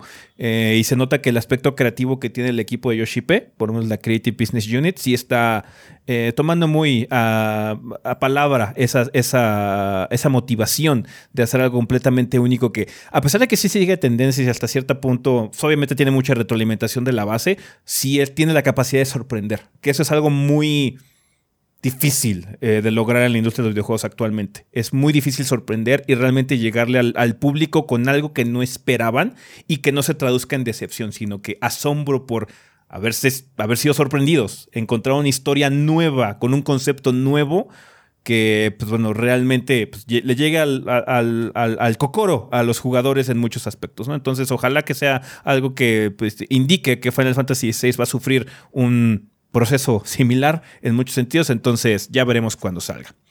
Eh, si quieren terminamos eh, este tema de la semana con una quote de la entrevista que dice el señor Yoshipe, dice, adicionalmente dijo, soy un diseñador de juegos, así que siempre tengo ideas para ellos. No puedo hablar de ellas aquí, pero siempre pienso que eso es válido para cualquier diseñador de juego. Soy el tipo de persona que está feliz siempre y cuando pueda hacer juegos, así que si bien no hay algo en particular, sí pienso en ocasiones que me gustaría hacer otro título MMORPG desde cero antes de morir. Incansable el señor Yoshipe. Incansable el señor Yoshipe. Pero sí, no estaría mal. O sea, otro, otro MMO Final Fantasy XVIII que sea otro MMO, no sería unheard of. Ah, no sé. No sé. Es que sí. Hay un problema con Final Fantasy XIV, es que mientras más expansiones salgan, más difícil va a ser entrarle.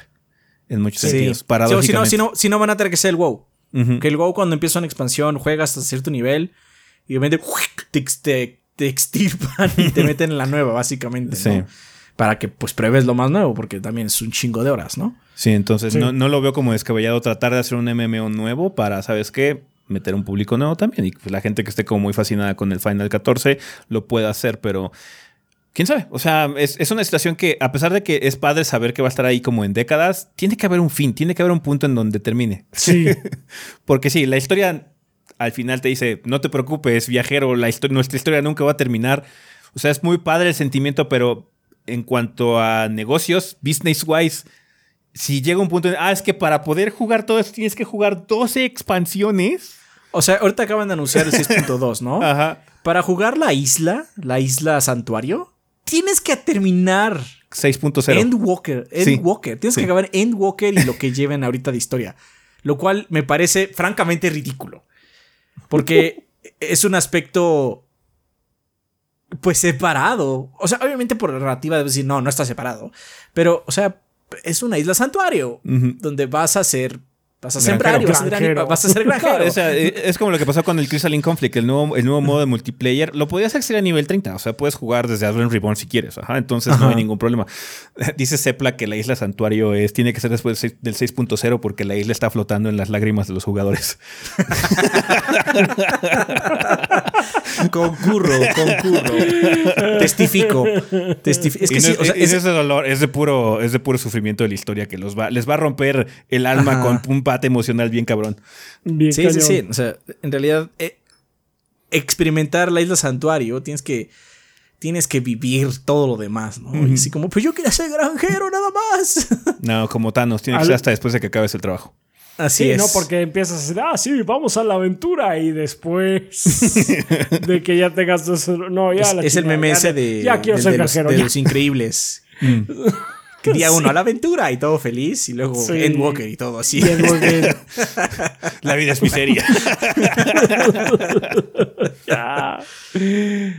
Vale. Déjenme cuidar a Pero es una miseria muy deliciosa. Mm. Sí, o sea, jugarlo es muy padre. No, muy padre. Y aparte tiene mensajes padres también y cosas interesantes que explora constantemente la historia de Final 14.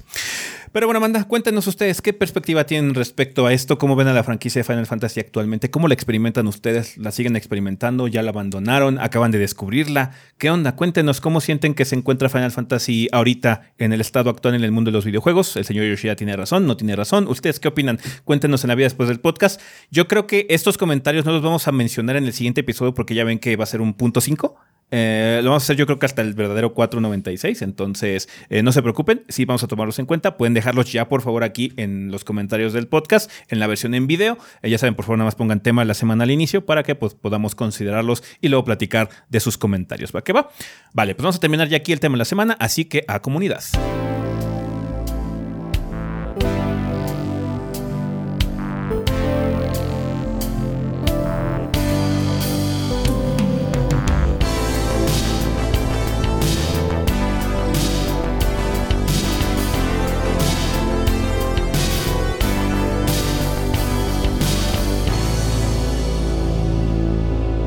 Muy bien, banda. Pues ya estamos aquí en la sección de comunidad, que siempre es un excelente momento para agradecerle a los patrocinadores oficiales del podcast, que como ustedes saben son todos nuestros Patreons que donen 20 dólares o más durante el mes correspondiente. Banda, si no lo sabían, ustedes pueden apoyar este proyecto de forma económica a través de plataformas como Patreon. Eh, los invitamos a checar patreon.com diagonal 3 gordos B, donde con cantidades tan manejables como un dólar al mes, que bueno, Patreon lo traduce muy estúpidamente a 30 pesos al mes, pero bueno, es la cantidad más baja en pesos.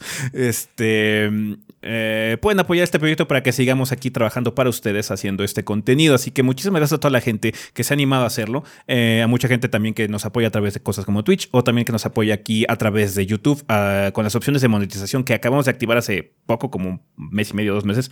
Eh, que ya se pueden suscribir al canal, eh, eh, unirse básicamente como lo menciona YouTube, dar algún super chat, un super gracias, lo que sea. Entonces, muchas gracias a la gente que se ha animado a apoyar el proyecto. No es necesario, no es obligatorio, banda. Ya saben que nosotros le damos el contenido a todo mundo sin, sin algún tipo de restricción, pero apreciamos enormemente a la gente que se esfuerza para poder apoyarnos de alguna forma. Entonces, muchas gracias, banda. Ahorita toca eh, agradecerle particularmente a los Lord Bombones. Rafa, quien patrocina el podcast durante el mes de agosto.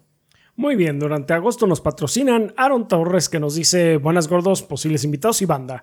Les recuerdo que soy un diseñador gráfico freelance y les vengo a ofrecer mis servicios. El precio lo podemos razonar en privado, pero como voy empezando, prometo brindar una tarifa baja.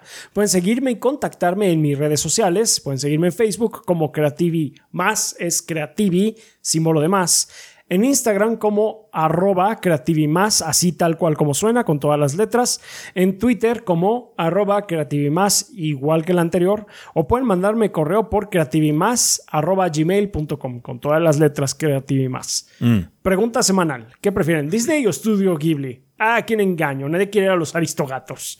Más bien, ¿qué film prefieren? ¿El viaje de Chihiro o la princesa Mononoke? Saludos. Mm. Ah, tough choice. Las son muy buenas. Me gusta un poquito más Mononoke. Yo creo que a mí me gusta un poquito más Chihiro por Holson, pero adoro a la princesa Mononoke también. Mm. No sé, es que son como películas muy diferentes.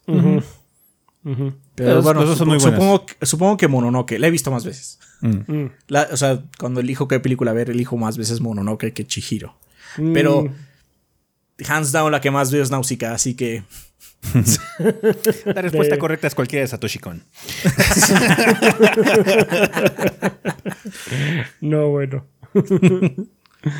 Bueno, Mauricio Glespan dice: Saludos gorditos y banda, espero que se encuentren muy bien. Mi nombre es Mauricio, staff de Technologic PC Gaming and Workstation, donde nos dedicamos al ensamble y venta de computadoras, ya sea desde una PC para hacer sus presentaciones de cómo empujar una piedra, mientras miran un podcast de los tres gordos B, hasta una PC de la NASA para correr Flight Simulator en 4K a 240 frames por segundo.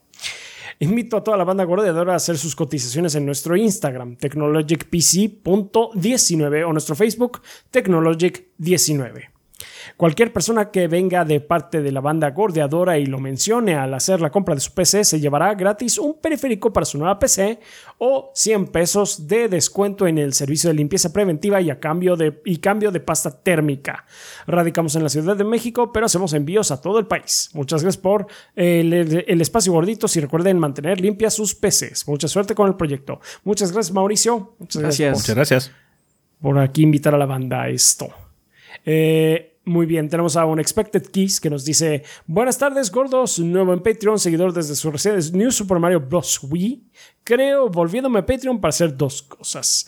Uno, agradecer a ustedes por iniciar y desarrollar un producto tan entretenido y soltarlo al mundo de manera gratuita, así como a la banda que ayuda a hacerlo crecer por más de 10 años. Dos, promocionar mi canal de YouTube Unexpected Keys, eh, donde hago con teclado covers muy sencillos de casi cualquier canción que considere divertida de tocar. Este mes estaré subiendo canción nueva todos los viernes. Para que le interese darles una checada. Gracias gordos y gracias banda. Esta semana eh, nos está eh, promocionando, creo que está al revés. Sí, creo que este, digamos la semana 3, supongo que es la semana 3. La semana 3, ok. La semana 3 está eh, promocionando Caifanes de La Negra Tomasa de Caifanes. ¿Está bien? Está bien. Muchas gracias. Sí, supongo que sí está al revés. Ok. Este. Si, no, disculpen, banda, ya estará la, la próxima. Ya saben por adelantado cuál es. ya, ya, ya, estará la que sigue. Disculpen, no sé, en todo caso, no que sí, sí, este está mal. Ah, ok, consultorio dientes limpios nos dice, hola gorditos y banda. Pues no nos dijeron si les gustó la mecánica, pero muchos participaron, así que esta semana estará la segunda parte por si no ganaron o los que se quedaron con las ganas de participar. Esta vez no caigan en la trampa y fíjense muy bien. Así que sigan nuestra página de Facebook, Consultorio Dental Dientes Limpios y ganen dientes limpios para ustedes o sus seres queridos. Además, visítenos para que si les salen las entrevistas con los gordos tengan la sonrisa perfecta. Recuerden que siempre tendrán promociones especiales y trato preferencial si nos visitan. Mira, nada más que rápido, qué ágiles, ¿eh? son rápidos. Muy bien, gracias, consultorio de dientes limpios. Gracias. Rulon Kowalski dice: Estoy a 94 para llegar a los 500. Llegué a este punto. Que aguante, sí. Llegué a este punto donde empecé a escuchar mis propias estupideces dentro del podcast. Está bien.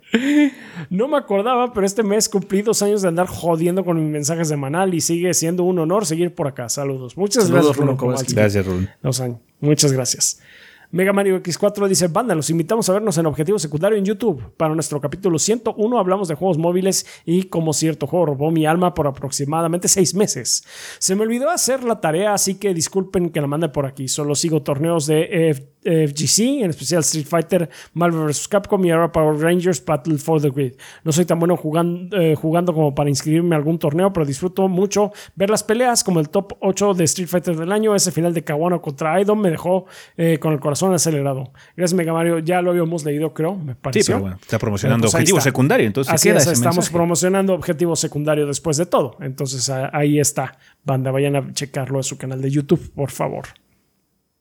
Sertroid nos dice, buen día, embajadores del gordeo. Hace unos días vi eh, que una persona seguía su contenido, les compartió por Twitter que como su hijo pequeño jugaba Doom y aunque es de admirar lo bien que jugaba el niño para la edad que tenía, me causó una duda que quería compartir con ustedes. Muchos hemos jugado videojuegos no aptos para nuestra edad cuando éramos jóvenes y evidentemente más importa la crianza que recibimos en comparación a lo que hagamos en un simple videojuego. Pero a raíz de esto me da la impresión de que el sistema de calificación por edades es algo innecesario hoy día, ya que seamos honestos, nadie le presta atención o parece estar ahí por protocolo. ¿Qué opinan ustedes? Un saludo y sigan así de piernas los tres. O sea, es necesario para la gente se informe. O sea, sí. Eh, aparte es un sistema de protección para la industria en, sí misma. Ajá. Así como aquí dice que no, básicamente, ¿no? ¿Qué hace usted dándole a estos hijos? Aquí está la recomendación, no se lo dé a tanto, entonces ahí se escudan para que no haya demandas. pero, como, bien dices, como, hay, eh, perdón, como hay padres que, que deciden, no, pues yo, yo, yo estoy criando a mi hijo, yo sé que puede distinguir que es este, parte de la vida real y que es nada más fantasía y yo sé guiarlo a través de esto. Eh, pues hay gente que, decide, no, yo no quiero que mi hijo vea esto. Entonces, mínimo es importante tener la información ahí. Ah, hay gente que no sabe. Sí, no. Y pues. Sí, sí, Entonces, por el título luego no te puedes guiar. dices, bueno, pues aquí dice que no. Y ya. Este. Obviamente, si tú como padre, en el caso de. Creo que se llama Vanessa. Eh, pues ella, ella juega con su hijo Doom o están los dos juntos, pues ya es la mamá y ya sabe, es el padre responsable. Y ella conoce mejor que cualquiera de nosotros. Exactamente. A su hijo, ¿no? Entonces, pues tú sabes medio. O sea, yo, yo veía con mi papá cuando era niño Terminator y. pinche Robocop. Dice mi papá, sí, sí puedes, sí lo vas a entender. Bueno, espero no se haya equivocado, ¿no? este. Al final del día, ser padre es eso. Tú sabes cómo guías a tus hijos. Así es. Pero, Pero el sistema, es importante el sistema estar es importante. No todos los papás saben, en primer lugar. Sí. Y también, si hay algún problema, como dice Siquiel, se resguardan. Pero aquí decía. Sí, exactamente. Básicamente. Yo te, lo, yo te lo advertí. Técnicamente yo te lo dije. Entonces, Así fue- es. tiene dos funciones. Así es. Muy bien. Eh, siguiendo con el comentario de un Ángel Guerrero, dice: Saludos desde Critical Hit Pokémon Podcast, podcast de noticias y novedades en el mundo Pokémon, siempre apoyando al gordeo y fieles patrocinadores. Hoy no hay preguntas, solamente mucho cariño para los gordos y para la banda. Muchas gracias, Gracias. Ángel Guerrero. Igual. Saludos a ahorita está Critical Hit el- Pokémon Podcast. ¿Mm? Hay como un evento en Londres. Torneo de Londres, ¿no? Que nos había comentado, Ajá. de hecho, este Ángel en su primer mensaje, me acuerdo. Ajá. Ah, creo que sí, sí, sí. sí. Ahorita está en eso. Ahorita están Sí. en eso. Entonces, igual hay mucha información de su parte. Así es, Ah, vayan pues a ver bueno, el Critical pues sí, Hit a- Pokémon Podcast para enterarse todo lo que está pasando en Inglaterra. Pásenla, padre. Muy bien, muchas felicidades, muchachos.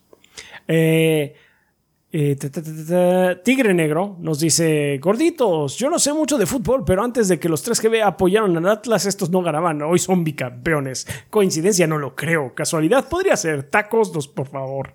Ok. Pregunta no conflictiva de la semana. Rafita, hace unos días Mark comentó que se ponen a cantar desafinadamente folk metal pirata. ¿Eso significa que son fans de Hailstorm? ¿Les ha tocado ir conciertos de ellos? Mira, qué curioso que lo preguntas. Justamente ahora. Este, sí, efectivamente sí nos gusta Hailstorm. Y yo nunca había ido a un concierto porque Hailstorm generalmente no viene acá. Ellos son escoceses. Entonces generalmente andan tocando por, por Europa. Pero resulta que eh, anunciaron hace poco un concierto eh, aquí en México. Y yo ya le había dicho eh, a Mark que me hubiera gustado ir, me gustaría ir a un concierto de Hailstorm, pero pues es muy difícil agarrarlos porque se la pasan en, en Europa, también mucho en, en Australia y demás. Dijo, pues van a venir y, me, y compró los bole- boletos ella. Entonces, pues muchísimas gracias, Amar. Vamos Nice. a ir a ver a. Hailstorm después. Eh, entonces, ahí lo tienes, sí, efectivamente, Tigre Negro. este, un saludo a El Gabo. Adrián, tú eres el hombre, Rafa Best Waifu y ese, los pelones, somos los más sexys. Que el gordeo sea eterno. Tú eres el hombre. Muchas gracias. Ok, Shadow Ryujin dice: ¿Qué hay, gordos? Esta semana les traigo un gordo tip para, quien, para todos los que manejen. Hace un par de semanas tuve que ir a recoger medicamentos para mi abuela. La farmacia no tiene estacionamiento. Se me ocurrió orillarme rápido sobre la avenida para recogerlos. Peor idea del mes. Pasó una patrulla en ese momento y me quitó mi placa. Resulta que tenía bastantes multas de exceso de velocidad, ya que usó mucho el segundo piso y la cámara no discrimina. Aún rebasando por el límite de los 5 kilómetros, o sea, ir a 85, ya es multa. Banda, revisen constantemente si tienen multas. Para que me devolvieran mi placa, tuve que pagar todas mis multas, dando un total de 10 mil pesos. Oh, Dios. Verga, güey. Sin contar que para recuperarlas piden muchos documentos y te hacen venir varias veces. Sí, de hecho, sí. Eh, sí, chequen el sistema porque Sí. no te llegan avisos, solo tienes no te avisan, multas. nada más, te- nada más las Y acumulas. sí. si las llegan pagas- avisos, pero se tardan meses. Se- no, Sí. aparte, o sea, si te llega la multa y la pagas rápido, es más barata. Sí, exactamente. Entonces, sí, seguramente. chequen el sistema seguido. Sí, sí, sí, chequen el sistema. Aprendan de mi horror, banda, sean precavidos y revisen el nuevo manual de conducción. Si se alargó mucho el mensaje, pueden omitirme, pregunta gordos. Eh, no, está bien. Está bien. Buen mensaje para la banda, para que esté consciente. También creo que Eh, lo que hace falta es, por favor, sigan las leyes de tránsito, banda. Porque También. sí, es bastante. A veces uno piensa que. Uno quiere hacer las cosas a la mexicana y desafortunadamente es una de las limitantes más grandes que tenemos como países que hacer las cosas luego a la mexicana no es hacerlo de forma correcta. Entonces, si dice que el límite de velocidad es 80 kilómetros por hora en el segundo piso es por una razón. Porque si hay un accidente 80 allá arriba, significa que es un accidente de percance muy elevado porque puede salir volando y caer abajo y perjudicar a la gente que está abajo. Un edificio. Ajá, ajá, o un edificio, lo que sea. Entonces, o sea, el segundo piso es una cosa delicada. Sigan el límite de velocidad de allá arriba, por favor. Sí. Pusieron sí, una sí, sí. cámara cerca de donde estoy yo. Ujú. Y era un lugar donde la gente se ha vuelto en no de vida. Por situaciones de la calle, pues, no hay vueltas en U muy seguido, entonces hay que hacer mucho desmadre. Entonces pero la gente se ha vuelto en U porque era un desmadre. Puse en la cámara y no mames.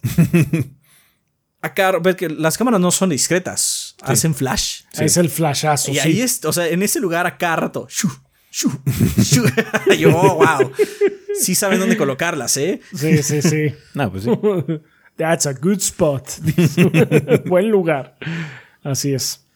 Ah, entonces, la pregunta random de la semana. ¿Ustedes tienen alguna marca favorita en cuestión de componentes de PC, ya sea ventiladores, CPU, periféricos, etcétera?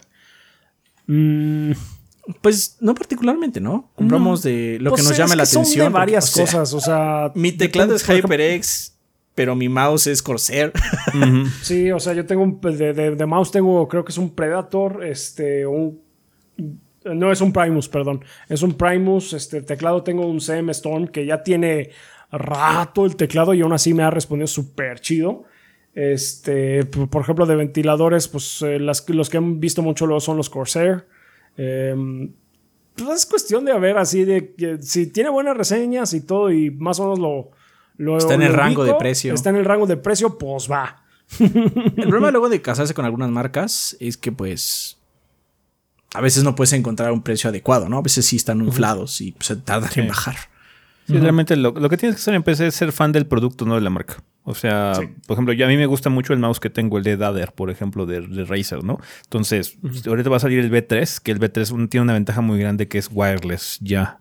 Eh, y tiene, tiene todas las componentes. que hay, hay de dadders que son wireless, pero son de dadders básicos. No tienen como que todo el feature del, mouse general. Entonces, ya, pues, el de dadder B3 iba a ser todo el feature y va a ser wireless. Entonces, estoy como muy tentado para ya medio quitarme unos cables, porque con esto del streaming, entonces me tengo ya un cablerío aquí gigantesco. Entonces, estaría bien tener un cable menos.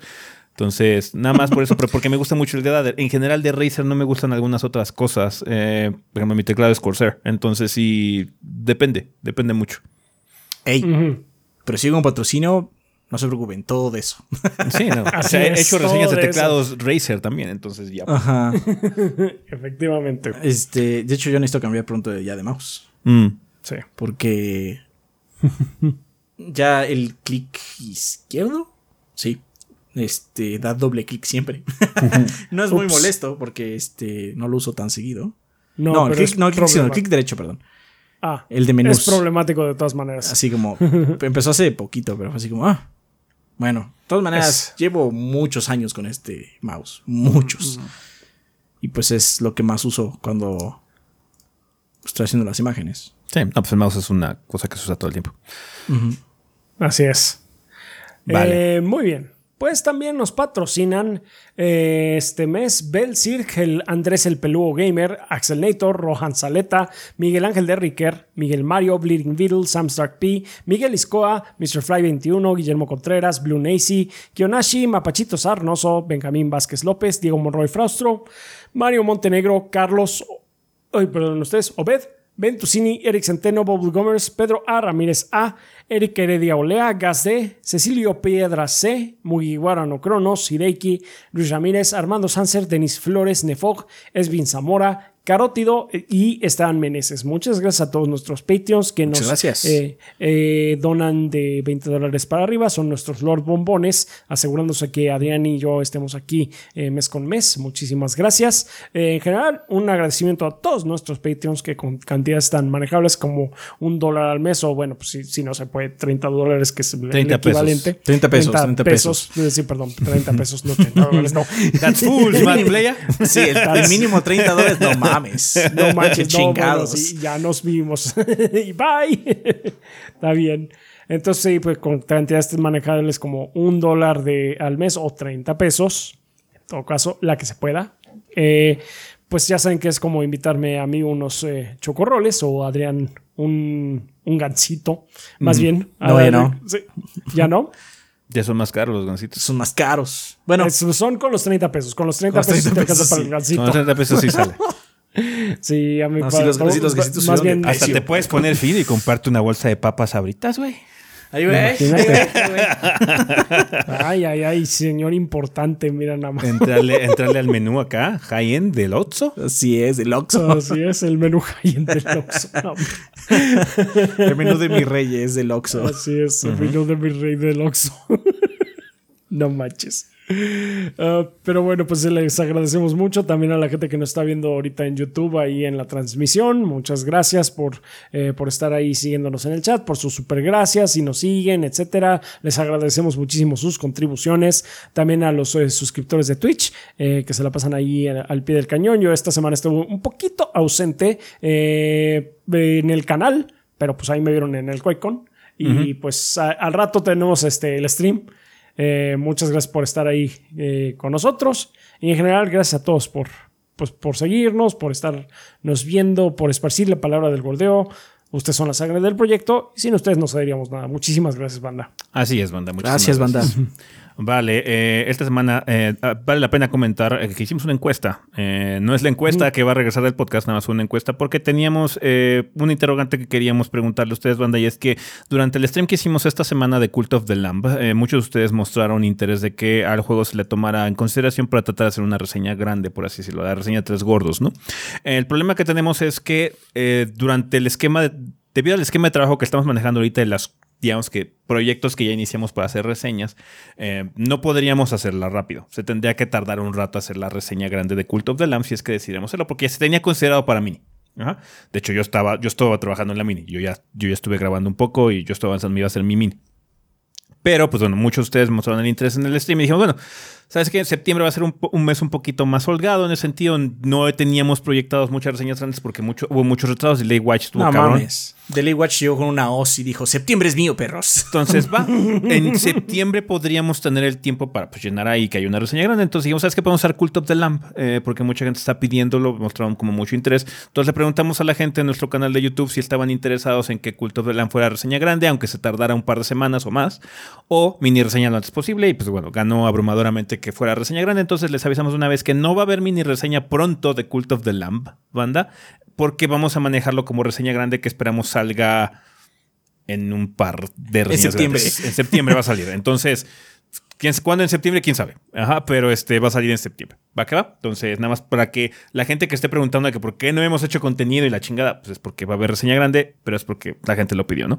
Si no hubiera sido mini, y hubiera salido yo creo que esta semana, porque el juego está relativamente pequeño, pero es más que nada porque tenemos otros trabajos. Los gordos, Adrián y Rafa tienen que jugar Cult Slam. Yo ya estuve jugando, ah, pero pues ellos no han jugado ni madres. Entonces, vamos a tener no, que. Yo no lo he probado, solo lo he visto en el stream. Yo, ni lo, yo, ni lo, vi en el stream, entonces les digo. Entonces, sí, eh, eso, eso es lo que va a suceder, bueno. Entonces, nada más para que no se preocupen, si va a haber contenido de Cult of the Lamb, pero vamos a hacerlo reseña grande y va a ser ya hasta septiembre. ¿Va que va? Vale, pues vamos a pasar a la sección de preguntas, eh, que como ustedes saben tienen tres caminos que pueden seguir para dejarnos sus interrogantes. Una de ellas es a través de los comentarios aquí en YouTube. Nada más por favor les pedimos que en su comentario al inicio pongan la palabra pregunta para que sepamos que viene dirigida esta sección. También pueden hacer lo mismo en la página en terceria.com.mx o a través de nuestro servidor de Discord en las salas específicas para este propósito. Recuerden que esas salas son completamente abiertas, cualquier persona las puede utilizar. No es necesario que sean Patreons, ni subs, ni nada. Cualquier persona las puede usar. Solo únanse al Discord que es discord.gg diagonal Tres gordos B.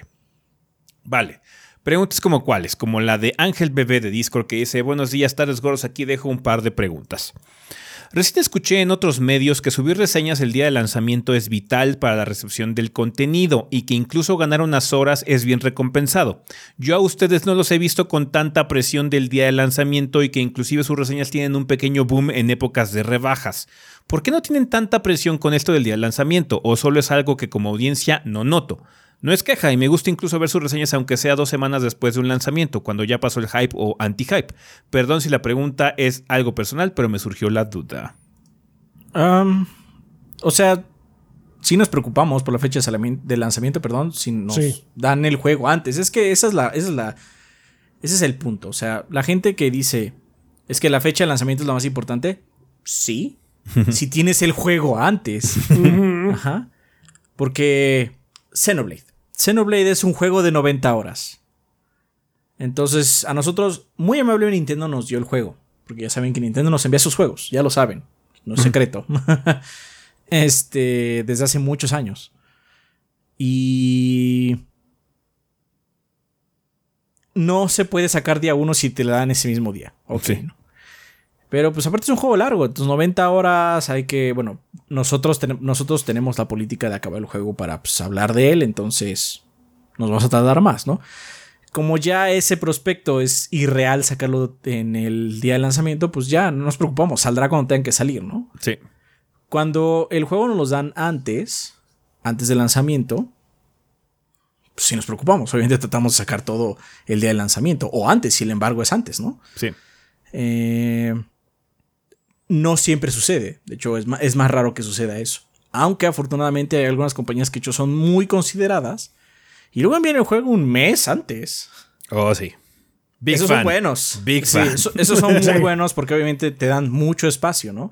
Hay Sí. otras que te dan el juego una semana antes y así como si fuera, digamos, esto no ha sucedido porque Call of Duty no nos ha enviado así como tanto tiempo, siempre nos da este Activision el día de lanzamiento, pero si nos los da una semana antes, ok, Call of Duty es un juego más pequeño, la campaña dura 5 horas, se puede hacer en una semana, ¿no?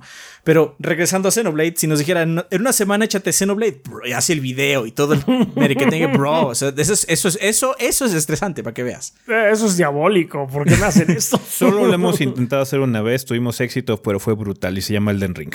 Sí, solo fue con Elden Ring. Era, obviamente, la franquicia es muy querida en el canal. Sí. Entonces era así como sí, pero fue mucho. Ajá. Entonces, Sí, sí, terminamos bastante agotados. sí es muy útil. O sea, obviamente los canales que sacan las reseñas día uno y se montan en el hype. Este, no sé qué es el anti-hype. No creo que exista anti-hype. Solo es otro tipo de hype. Un hype de hate, supongo. Este. Pues sí, ¿no? Este. ah, Crecen luego más y todo eso. Pero tienen que tener la ventaja de que les envíen las cosas antes también. O sea. IGN obviamente va a sacar todo cerca de la fecha de lanzamiento porque les mandan todo desde antes. Porque son Metacritic. De hecho, muchas empresas eh, se guían mucho por esto. Si tú estás dentro del sistema de Metacritic, es muy posible que las empresas, chicas y grandes, terminen el juego antes para que tengas la nota en Metacritic, en el agregado. IGN es una de ellas. Este, entonces, pues también GameSpot y no sé, muchas más. Entonces, pues obviamente para ellos es muy importante porque algo que no les dicen es que si fallas muchas veces te sacan de Metacritic. Sí. No es así nada más de a gratis, ¿eh? Tienes que mantenerlo. Entonces, obviamente, es importante. La fecha de lanzamiento es muy importante en, mucha- en muchos sentidos. Y por eso muchos creadores de contenido dicen, sí, es que es muy importante sacarlo. Y sí, YouTube en particular se monta mucho en las olas. Y es más importante sacar todo en la parte más alta de las olas. Nosotros no lo logramos siempre. No, pero nuestra metodología no nos permite decirles, jugué, sí, jugué 15 horas de Xenoblade, aquí va la reseña. Porque sería una reseña incompleta. Francamente incompleta. Porque aparte en Xenoblade diríamos, pues la historia está aburrida al inicio y después me se pone interesante. Asumo que va a estar pinchurrienta después. Ajá, y no, Sí, o sea, no mames. Porque eso pasa en las primeras 15 horas, ¿no? Pero bueno, Sí. después de jugar 90, dices, ah, sí. Esto es lo que sucede y está chido, ¿no? En Xenoblade estaba padre. Entonces, bueno, eso es muy de nosotros. Cada sitio tiene su metodología diferente, su forma de crecimiento diferente y cómo ven los juegos también de forma diferente. Nosotros somos lentos. ¿Qué quieres que te diga? Así somos. Nos gusta experimentar todo el juego y después decimos, no he sacado la reseña de Two Point Campus no porque no pudiera hacer el video. Ya vi todas las mecánicas. Me falta ver los últimos escenarios, pero ya tengo, te- ya tengo hasta todo el footage. Ya tengo 15 videos de una hora, así que tengo suficiente para hacer un video. Pero no sé cómo acceder al sandbox. Ajá. Ujú. Y si me hubiera apresurado les diría, no hay sandbox. Y es una mentira porque sí hay. Nada más no he accedido a él. Entonces, nosotros somos así. Ahora bien, a veces nosotros, aunque tenemos el juego desde antes, no nos adherimos completamente al itinerario de embargos. Ah, Porque si ven, de repente, eh, juego AAA de la semana sale y todas las reseñas salen a la misma hora. Ni siquiera salen este, el mismo día, salen a la misma hora. Y es porque se rompe el embargo a esa hora. Esa hora ya está permitido. Los embargos son videos. muy específicos. Dicen, es tal día a tal hora. Entonces, Sí. ah, bueno, entonces ya. Tienen los videos preparados y salen. Ajá. Nosotros no solemos hacer eso. Por Lo una hicimos una vez. razón. con Ajá, una vez. Ajá, no funcionó. Salió una reseña Este. a medianoche. Sí, salió Sí. recién medianoche y no funcionó. Muy, muy poca gente la vio. Mm. Este, y es porque muchos embargos son muy tarde en la noche o muy temprano en la mañana. Por eso las reseñas luego son a las 7 de la mañana. IGN saca pinche reseña a 7 de la mañana. Ajá. Y es porque se rompió el embargo. Pero si nosotros sacamos un video a las 7 de la mañana, nadie lo va a ver. O lo va a ver muy poca gente. Porque se están moviendo sus trabajos. Porque afortunadamente gran sector de la población que nos ve, la mayoría de los fans de los gordos bajo las estadísticas que nos puede mostrar YouTube, están disponibles a partir de las 2 de la tarde a la hora de la comida o terminando horas laborales. Es decir, que mucha de la gente que nos sigue o trabaja o estudia. Y entonces, pues, si sacamos un pinche video a las 7 de la mañana, nadie lo va a ver. y ahí entonces entramos en un estiria floja. Porque sí, por sí o, eh, probabilidades de que nos descubran, es mejor sacarlo a las 7, indudablemente. Eso, es- eso es indudable. Como funciona en Internet, es mejor ser el primero o los primeros. Si lo sacamos a las 5 de la tarde, no vamos a ser los primeros. Pero ahí hay el otro lado. YouTube es una bestia horrible que si siente que tu video no está yendo muy chido, no lo recomienda. Le vale verga. No, no vale verga si el juego más caliente de la historia no lo Mm, recomienda. Te, te castiga y te, manda castiga. la- sí. Entonces, si lo sacamos a las 7 de la mañana y aunque sea el juego más caliente de la historia, ustedes no lo ven, YouTube no recomienda ese video a nadie de los suscriptores. Por eso, últimamente lo que ha sucedido es que la gente dice, ¿por qué no sacaron reseña de esta cosa? Sí salió, ahí está. Nada más no te la recomendaron. ¿Por qué no hay video de esto? Sí hubo video, ahí está, nada más no te lo recomendaron. Entonces, nosotros preferimos que lo vean a la hora que ustedes vean las cosas. Sí. Por eso son los videos en la tarde. Sí, sí, sí. Entonces, ¿es importante? Sí y no, supongo. Em, su segunda pregunta de este ángel es: ¿Por qué está de moda decir que X juego está muerto? He visto que es un tema muy común y, en mi opinión, un poco cansado. Desde ejemplos que tienen sentido para mí, como Halo o WoW, hasta cosas que, en mi opinión, son ridículas, como decir que Elden Ring se está muriendo cuando es un juego de un solo jugador con multijugador, que no siento que tenga esas ambiciones de jugadores constantes. No sé si solo sea yo o porque ahora es un tema muy común. Es un slang que usa la gente nada más para demostrar su odio por internet. También hay una cosa que de hecho va muy ligada con esto del algoritmo y por ejemplo podrías decir que Elden Ring está muriendo porque ya no es un hot topic, ya YouTube pasó, la ola de Elden Ring ya pasó, ya estamos en el punto más bajo de vistas de videos de Elden Ring. En su momento, ay no, es que salió las reseñas y el que Let Me Solo Here y la chingada, entonces, o sea, hubo un punto en donde había mucho hype con respecto a videos de Elden Ring, pero como todas las modas pasan, y simplemente uno dice, ah, es que está muerto porque ya tomo los videos que salen, pues ya nadie los ve, ¿no?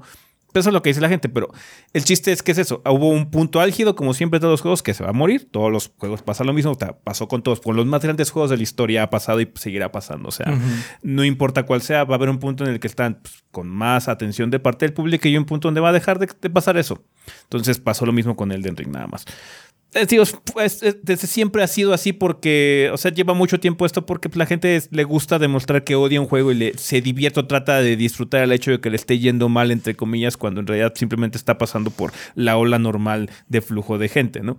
Em. Hay cosas que sí son casos muy extraordinarios, como tú mencionas, donde el año pasado hubo un éxodo muy grande, por ejemplo, de World of Warcraft, por mucho descontento que hubo, entonces se volvió como noticia general y pues de hecho cosas como New World, cosas como este Final Fantasy, ahorita también este, ay, ¿cómo se llama el nuevo? El de, el de Amazon, el otro que, que, que jugamos en Steam. Ah, este, Lost Ark. Los Tark también tuvieron como mucha popularidad, entonces fue una noticia muy sonada. Halo es más que nada por el descontento, por ejemplo, que ha generado el hecho de que cómo es posible que ni a, lo- a los seis meses estemos en esta situación cuando debe haber sido hace- en dos o tres años, en un punto natural. Sabes que los juegos online van a morir eventualmente. Sí, ¿no? van a me- bajar. A menos de que sean cosas como servicios muy específicas como League of Legends, un Dota, que vivan de eso y realmente no haya como ahorita posibilidad o algo así de que vaya a haber una secuela, sino que sean constantemente alimentados, pues bueno, ahí puedes argumentar que la situación pues, es diferente, ¿no? Pero Halo Infinite, a pesar de que sean Infinite, yo veo la posibilidad de que haya un Halo Infinite 2 después, ¿eh? O otra cosa.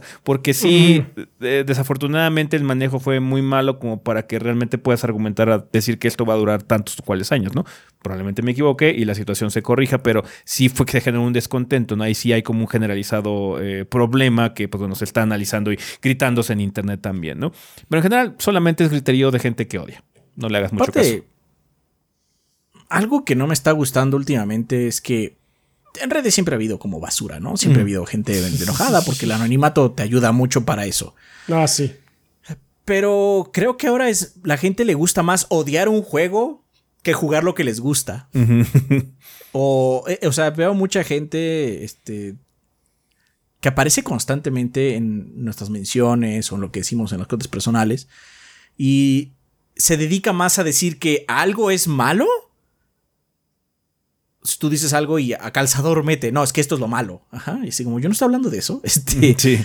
ah, y entonces lo que quieren es que hables mal con él de eso, a que simplemente digas lo que te gusta, ¿no? Sí. Por eso en los círculos de PlayStation es muy común que la gente diga que Xbox apesta. En vez de decir que PlayStation está chingona y viceversa. En los círculos de Xbox es más común de escuchar que de- decir que PlayStation apesta a decir que Xbox me gusta. Y entonces como este sentimiento se ha exacerbado mucho, es más común decir, es que este juego está muerto, porque es decir, el juego de mi competencia o el juego que yo no estoy jugando o el juego que yo no puedo jugar también, está muerto, porque no importa, yo no estoy ahí, no, no vale la pena. Y pues ahorita está como muy de moda eso. Es más deporte, es un deporte más atractivo odiar algo que gustarte algo. Sí. Sad people, en, en general, es la Tristeza, respuesta. sí. Sadness, profound sadness. Sí. Profound sadness, sí. Eh, muchas gracias, gordos, por todo el trabajo en esta temporada y espero que le vaya bien en la siguiente. Un saludo, muchas gracias, Ángel. Nos escribe también Gracias, Maestro sí. Avan de la página que dice: Muy buenas, mis estimados y queridos gordos. Espero que se encuentren súper piolas. Que tantos, eh, con tantos remakes anunciados y por salir, les quería preguntar lo siguiente: ¿Cuándo consideran ustedes que es necesario un remake? Eh, yo sé que al final es lo que las compañías decidan, pero por ejemplo, The Last of Us Remake se me hace sumamente innecesario y más parece pretexto de Sony para lanzar la franquicia en PC a 70 dólares, ya que no podrían vender el remaster a ese precio. Ya hablamos de eso en el podcast pasado. Pueden, pueden ponerlo lo que quieran. ¿Tú crees que Sony no vendería ese remaster a 70 dólares si pudiera? Si pudiera, te lo vendría a Si pudiera, 150 por dólares. supuesto, Creo que hay, 150 dólares. creo que hay, de hecho, el, rem- el- el remake de The Last of Us creo que es una situación más de engine. Creo que el engine de Naughty Dog, el particular que tenía en la época del PlayStation 3, es muy problemático. Por eso también van a lanzar un Charted 4 en lugar de la colección. Pero bueno. eh, Igual pueden meterle ganitas y hacerlo, ¿no? no, Pero bueno, ya o sea, hemos hablado varias veces de que Sony no le echa muchas ganas a problemático. algunas. Problemático, no imposible. Ah, No imposible, problemático. claro. No, aparte, ya hemos hablado varias veces de que Sony, si cree que es tantito difícil, nah, hermano, no hay que hacerlo, no, no, no te gastes. Sí. Ay, sí, ay, no. Eh, ya tenemos el Last of Us en 4K 60 frames en PlayStation 4 Pro y PlayStation 5 con el, el remaster, además de que no se ve una diferencia abismal con el Shadow de como con el Shadow of the Colossus Remake o Demon Souls Remake. Además parece que Capcom está empeñado a sacar Resident 4 en todas las consolas, de hecho solo la generación de PlayStation 1 no tiene su Resident 4. Hay una, hay una respuesta Bueno. muy básica en eso. Con la situación de Resident Evil 4 y, y- y, por ejemplo cosas como Skyrim es, la gente lo sigue comprando. Sí. Yes. Sí. Quizás O sea, a ti te, te parezca algo así como muy extraño, innecesario, lo que quieras, pero fue necesario para un sector considerable de la población de esas consolas que hubiera una versión de Skyrim y de Resident Evil porque la compraron, cabrón. sí, sí, o sea. Nada más no lo compres. De hecho, lo que te podemos decir es: no lo compres. ¿No te gusta que The Last of Us esté a 60 o 70 dólares? Está bien. O sea, está perfecto que no te guste. Pero créeme, yo tampoco le hubiera puesto eso, lo hubiera vendido a 40, ¿no? Yo no soy Sony. No lo compres a ese precio. Por el amor de Dios, no lo hagas. Espérate que baje de precio. Porque aparte, o sea, ¿a cuánto está Resident 4 ahorita en Play 4? No sé. ¿20 dólares? ¿30 dólares? No sé cuánto cueste, ¿no? Pero si no, tú no te puedes esperar una rebaja. Sí. Ahorita que sacó Ezequiel el, el, el, el vistazo de Spider-Man en PC, la gente dijo, pues que está muy caro. Pero pues está en Steam, va a haber rebajas. No sé cuál es la queja. O sea, Y aún así salió muy barato. O sea, supuestamente Salió mil pesos cuesta aquí. 60 dólares, pero salió mil pesos aquí. Los juegos ya no cuestan mil pesos. Ajá, sí. Pero bueno, si vives en otra región cuesta 60, ¿no? Ok, Sí. está bien. A ti te salen 60. Cómpralo cuando esté en barata. Di el statement. Yo no lo voy a comprar hasta que esté a un precio que yo lo quiera comprar. Está perfecto hacer eso. Sí. No lo compres en el momento de salida. O que lo que quieres es quejarte que no lo estás jugando ahorita. Va a estar ahí en la biblioteca. No, no va a llegar un ratón y se lo va a robar. Sí. Va a estar ahí perpetuamente hasta que decidas tú comprarlo en barata. O sea, Si o- es que lo quieres peor, comprar en absoluto. Si, Si es que lo quieres comprar en absoluto. No te interesa el remake de The Last of Us, perfecto, no lo compres. No, no, no hay necesidad de hacerlo. Puedes jugar otros títulos de Sony si es que lo que te interesa es jugar juegos de Sony. Hay otros juegos nuevos de Sony. Salió Horizon, Forbidden West, a inicios del año. Puedes checarlo. Sí. Entonces, la verdad es que. el- o sea, podríamos hablar lo mismo de por qué hicieron remake de Gears of War 1 hace varios años, el IC Mini. Ujú. Bueno, porque pues el 1 ya se veía medio gacho. Son de la misma época, ¿eh? O sea, el, el Gears 1 también es del 360. Sí. Hicieron un remake. Se ve bien, a mí me gusta ese juego. Lo compraría, lo volvería a comprar, demonios. Ajá. Pero bueno, eh, si no te interesaba, pues no lo comprabas y ya. No, pues, lo que Entonces- dijimos, ¿no? Acaba de salir, por ejemplo, Skyward eh, Sword también. Ah, sí, claro. Y ese, tenía- no tenía mucho mejora gráfica. No tenía que muchos ¿eh? cambios. y de hecho, Skyward Sword es un punto muy importante porque los juegos de Nintendo rara vez bajan de precio. Yes. En- por parte de Nintendo. Estamos hablando, o sea, Nintendo como entidad no los baja de precio. Obviamente las tiendas sí los logran a bajar. Skyward Sword fue un juego que bajó de precio muy rápidamente. Zelda Breath of the Wild sigue estando igual de caro que cuando salió. A veces encuentras algunas baratitas de 10, 15% si tienes mucha suerte. Ajá. Skyward Sword llegó a 50% de descuento. ¿Por qué no vendió tanto? ¿Por qué no llegó a expectativas? No sé, la razón. Pero en varios retailers como Amazon o en algunas tiendas físicas lo bajaron de precio. Espérate. Sí. No es como en el caso de Super Mario 3D World que, ok, lo iban a sacar del mercado. o sea, si quieres jugártelo en PC, cómpralo en pinche Navidad cuando esté de 30 dólares. Sí, porque también incluso God of War y eso y Horizon también han tenido buenas baratas y cosas así. O sea, hay formas de... Es, es el problema del FOMO que... Honestamente siento que ahorita Sony no lo está haciendo en ese sentido. No hay FOMO por jugar The Last of Us Remake ahorita. Ajá, o sea, es, no hay nada que te lo esté diciendo. No- creo que el hype, la hype machine que van a tener la, la están guardando para God of War. Ajá. Esperaría, ¿no? Sí. Pero sí, bueno, con eso de que podría retrasarse porque, o sea, estamos en el 2022. O sea, ¿salga Sí. cuando salga God of War? Va a Sí, haber el la hype va a del estar ahí. The Last of Us siento que está de hecho siendo un lanzamiento medio show. No he visto nada al respecto. Entonces sí. Más allá de tweets de Naughty Dog, si es que sigue esa Naughty Dog. Sí, entonces, who knows. Eh, y obviamente está en la tienda, ¿no? En el PlayStation de seguro está el splash ahí de cómpralo ya, resérvalo ya, ¿no? Porque pues, eso siempre está en cualquier pinche juego, ¿no? Entonces, sí. Em, supongo que en PC van a hacer un poquito de splash más grande, no lo sé, no lo he notado. Pero sí, creo que la opción es esa. O sea, es que a veces se nos olvida esto. Y siento que es un aspecto muy importante porque luego nos volvemos demasiado. ah, no sé cuál es la palabra. eh, un poquito amargados todos, en muchos sentidos. Em, Sí. eh, no estoy diciendo que tú lo estés masturbando. Digo, nada más, eh, en este sentido, muchos. Se nos olvida una cosa. Independientemente de las pendejadas que hagan las compañías, como vender The Last of Us Remake a 70 dólares, que pues sí, yo lo vendería más barato, sí. Em, estas cosas son disfrute, las hacemos por gozo, banda.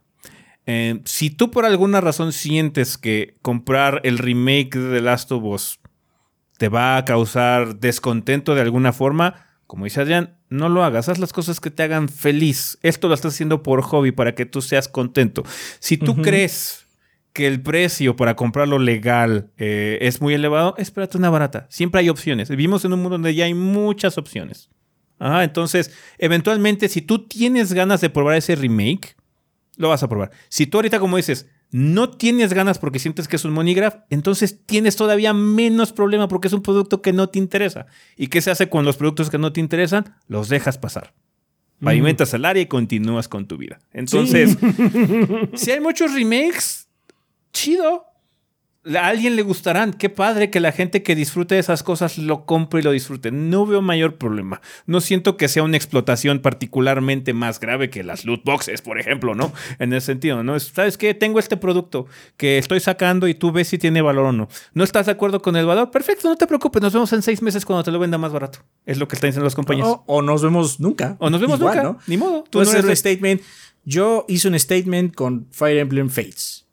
No iba a comprar dos versiones, o tres, peor aún con un DLC. No lo he comprado, banda. no lo he jugado. No, o sea, Ezequiel lo tiene, se lo puede pedir prestado. Sí. No lo he hecho. No voy a jugar ese juego, no me interesa. Ese es mi statement. Ajá. Ok, a nosotros a veces nos llegan juegos y tenemos que probarlos. Indudablemente esos gajes del oficio le dicen. Ajá. Sí. Pero como consumidor, puedo tener el derecho de no hacer cosas, banda, por el amor de Dios. Sí. Ajá. Entonces, es lo mismo. Digamos, digamos, si yo fuera, si yo fuera director de Sony en ese sentido, yo haría otras cosas como el pinche remake de Bloodborne o el parche de Bloodborne que hemos hablado, ¿no? Porque siento que el público me lo está pidiendo, ese es el problema. Hay mucho público pidiéndomelo. Quizás no había mucho público pidiendo el remake de Last of Us, pero que lo haga no es un pecado mortal. O sea, tú dices que no tiene mucha mejora gráfica, te sorprendería. En ese sentido, si ves las screens, realmente te sorprendería. ¿eh? Pero bueno, cada quien tiene su percepción muy distinta. Ajá, entonces, eh, ya, porque si soltaron algunas screens los de Naughty Dog en, este, en, en Twitter y ya había cosas, sí se ve bastante diferente.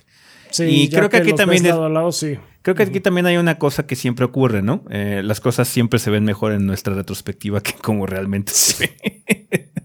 Entonces, pues vamos a ver qué pasa cuando salga el, el remake, a ver si sí. Y si no te llama la atención, ignóralo. O sea, no tienes que comprar todos los productos. Déjalo pasar, sí. No todo Regresó. lo que salgan las compañías realmente van a pegarte. Hay cosas que no te llaman la atención y punto. O sea, no porque a mí me guste, por ejemplo, cosas de Microsoft, voy a comprar todo. No. O sea, yo no, yo particularmente no soy fan de Halo. No me interesa Halo. Me gusta Gears of War. Voy a seguir Gears of War. Ah, en ese sentido. Ajá, o sea. Han probado Microsoft Flight Simulator nada más por. Este. ¿Cómo se llama? Curiosidad, Este, pero así curios- como- No, bagaje cultural. Sí. No, lo, no lo harían. No. no. es, no es su cosa. Está en Game Pass. Qué bueno que está en Game Pass porque de ninguna otra forma lo hubiera probado. Ajá. Punto. Ajá. Entonces, repito a lo que dije hace como la pregunta anterior. A veces parece ser que es más importante odiar algo que simplemente disfrutar lo que te gusta. Y lo entiendo, el Internet ahorita está muy así, desde que estamos más encerrados y nuestra comunicación principal es más por Internet. Se ha exacerbado mucho más esto en redes. Pero pues ya, así como, bueno, pues no lo compres. Haz que ese producto sea un fracaso. Sí. Todo ayuda caso. a que sea un fracaso. Y no, perdóname, pero no importa cuántos tweets y cuántos posts y cuánto digamos en este podcast, si vende, no es un fracaso. sí. Ajá, entonces, pues es eso.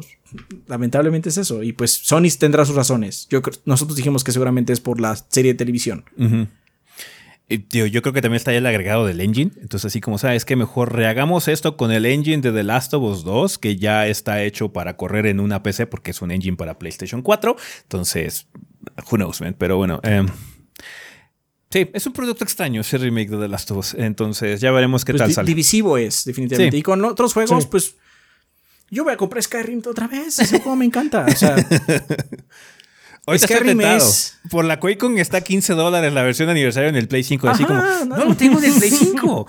Ajá.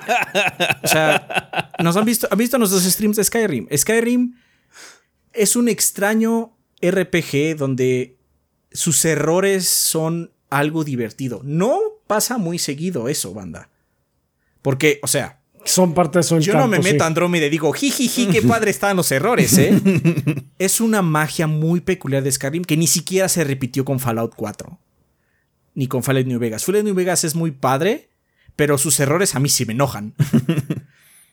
Porque me meto más en Ujú. Fallout New Vegas, me meto más en el personaje, me meto más en su mundo y cuando el juego me jode, me enojo. Así como, chica tu madre, Fallout New Vegas, me encantas, pero te odio.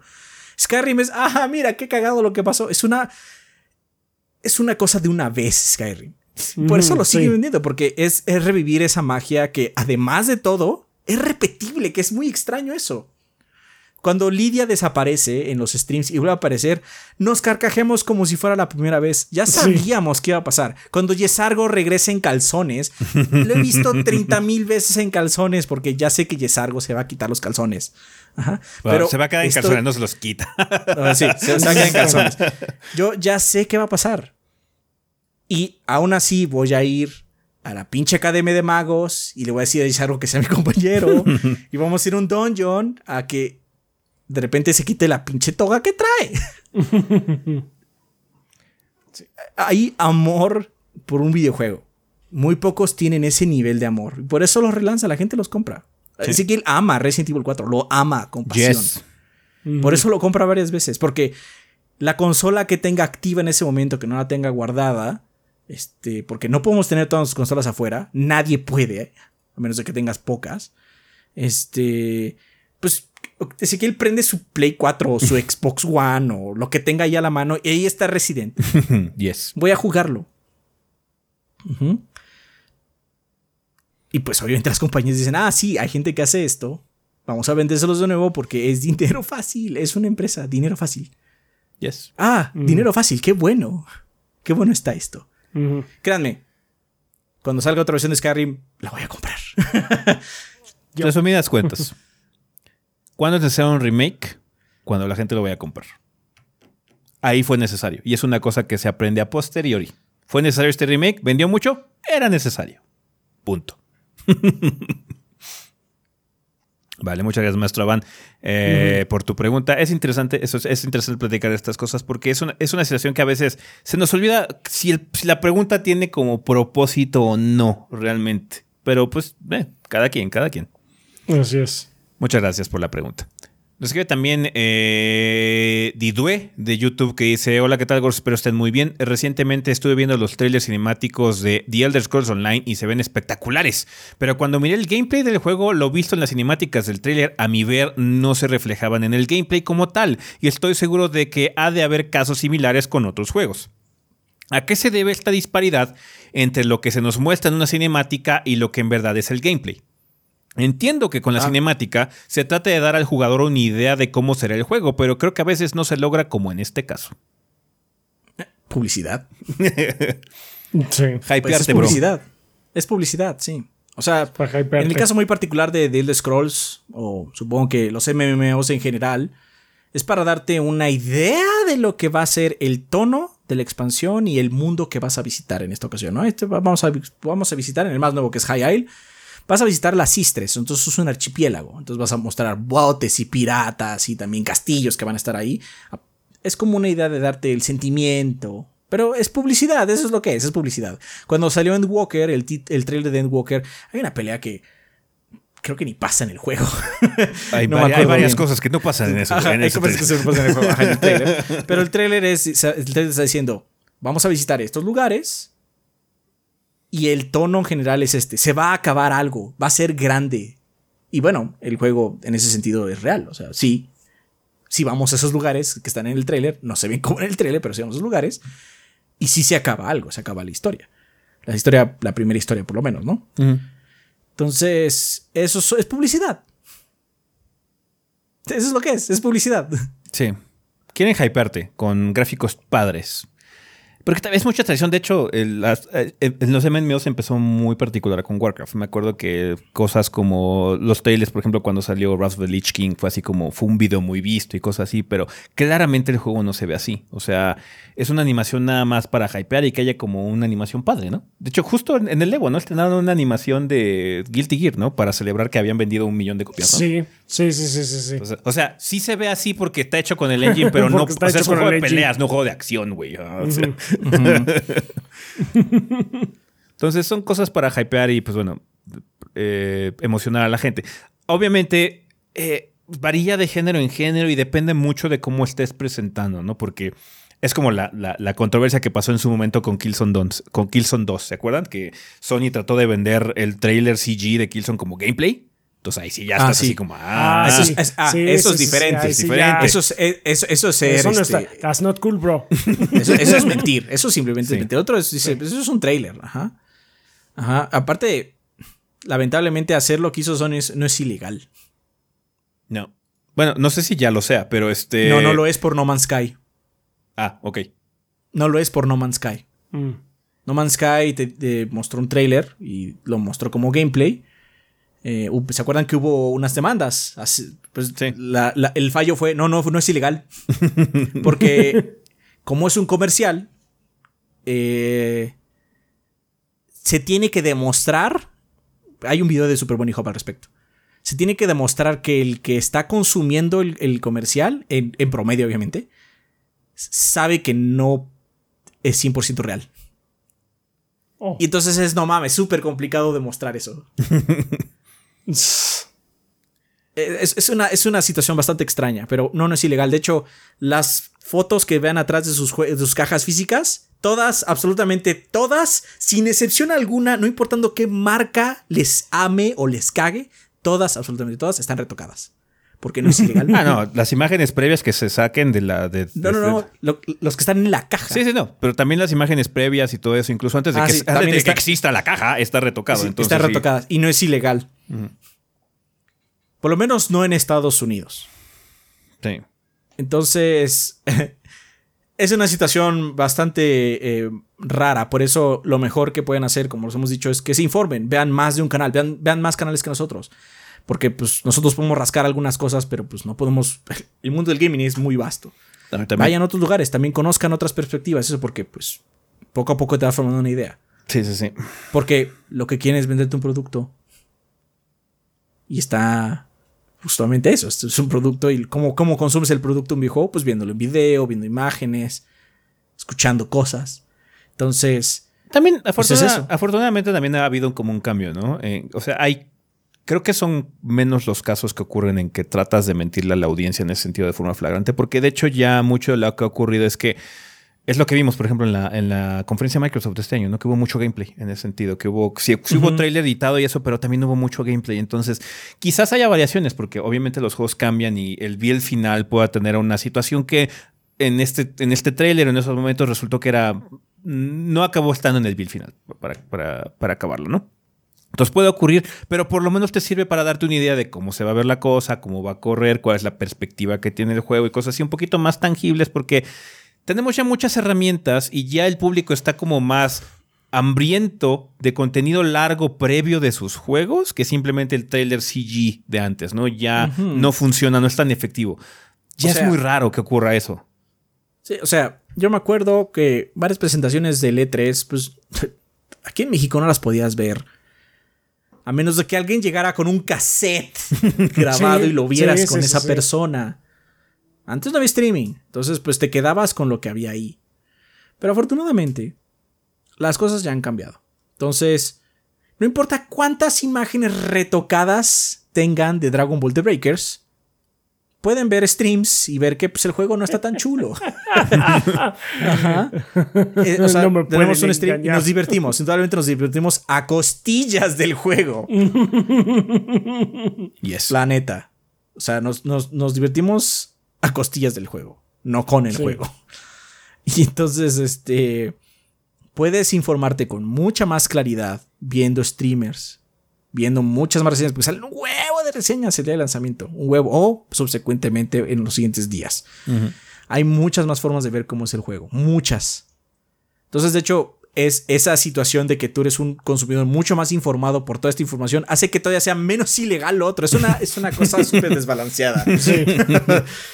Pero bueno, afortunadamente, como consumidor, como consumidores, porque nosotros también consumimos, tenemos muchas herramientas. Si estoy dudando de un juego, puedo meterme en este momento a Twitch Y a verlo, menos en, de que sea verlo en un juego- acción. y verlo en acción. A menos de que sea un juego como muy viejo y que quizás no tenga gente streameando en ese momento. Si es un juego relativamente moderno, de un mes, dos meses, quizás medio año, puedo meterme. Y si no está en stream en activo en ese momento, seguramente hay un long play en YouTube. Ajá. No en vivo, pero en YouTube en ese momento. ¿no? Entonces puedo informarme con mucha más veracidad. Porque estoy viendo el juego crudo ahí. Sí. Y decir, oye, si me llama la atención, voy a ver una reseña. O voy a ver un ensayo, porque también hay ensayos al respecto de ciertas mecánicas, o yo qué sé. O me voy a meter al Reddit, o voy a seguir a- en Twitter a los desarrolladores, o no sé, voy a entrar a un Discord de, de- de- solo este juego a ver cómo está la comunidad. No sé, hay como miles de opciones para que te enteres y te hagas un conocedor, un eh, consumidor más informado. Pero esto de los trailers de Teso, por ejemplo, va a seguir sucediendo porque también ya es algo que se espera. De hecho, es algo que les gusta a los fans. Esos trailers CG es un momento importante. O sea, saben los fans que el juego no se ve así, pero es una cinemática padre de su juego. Ajá, que se ve con mucho presupuesto, entonces es algo que se espera. La próxima expansión de Final va a tener su trailer acá con música de Soken y todo el desmadre. Entonces, y, y todos sabemos y- que el juego no se ve así, pero está chido el que no van a pasar. o sea, spoilers de Heavensward para que no sea como muy, Mm. muy nuevo. Hay una batalla en, en el trailer de Heavensward. Esa batalla no existe. Esa batalla no existe en el juego. Sí. Hay una similar, pero no, no, no existe.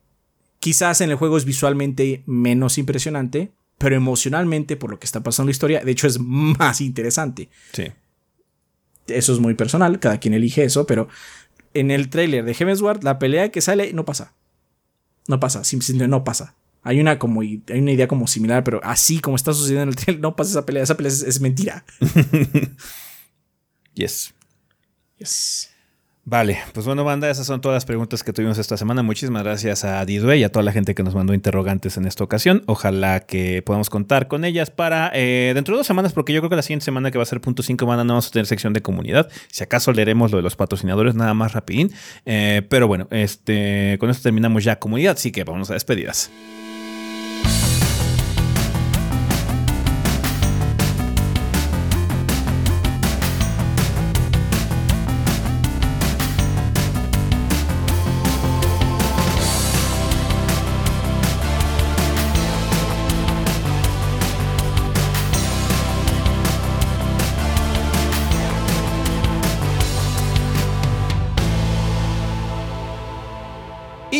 Banda, pues ya estamos aquí en la parte final final de este episodio. Tenemos regalos que nos mandó la banda Adrián. Alejandro Nieto dice que hay gordos, hace mucho que no regalo algo y el día en que graban este episodio, en caso de ser viernes como de costumbre, resulta ser mi cumpleaños. Ah, bueno, felicidades. Felicidades. Por lo que hoy, lunes por la tarde, unos sujetos de traje y maletines cómicamente largos, en los que claramente no cargan bates de béisbol, tocaron la puerta de mi casa y al asomarme por la ventana solo me dijeron, que no se te olvide, perro. Por lo que aquí les dejo esta excelente y emotiva película, desafortunadamente solo disponible para gorderos de Estados Unidos. Sin más, me despido agradeciéndoles por tanto contenido tan piolas, que estén muy bien y gracias por tanto. Y es... Come on, come on. No, no sé qué es. come on, come on se llama. No la ubico. No lo ubico, una disculpa Alejandro, pero muchas gracias. Quien Muchas sepa qué chingados, pues ahí tiene. Así es. Em, Eric Ibarra nos dice: Buenas gordos, les mando este código para Steam de Arkham City, Batman Arkham City GOTY Edition. Eh, además, tengo una pregunta.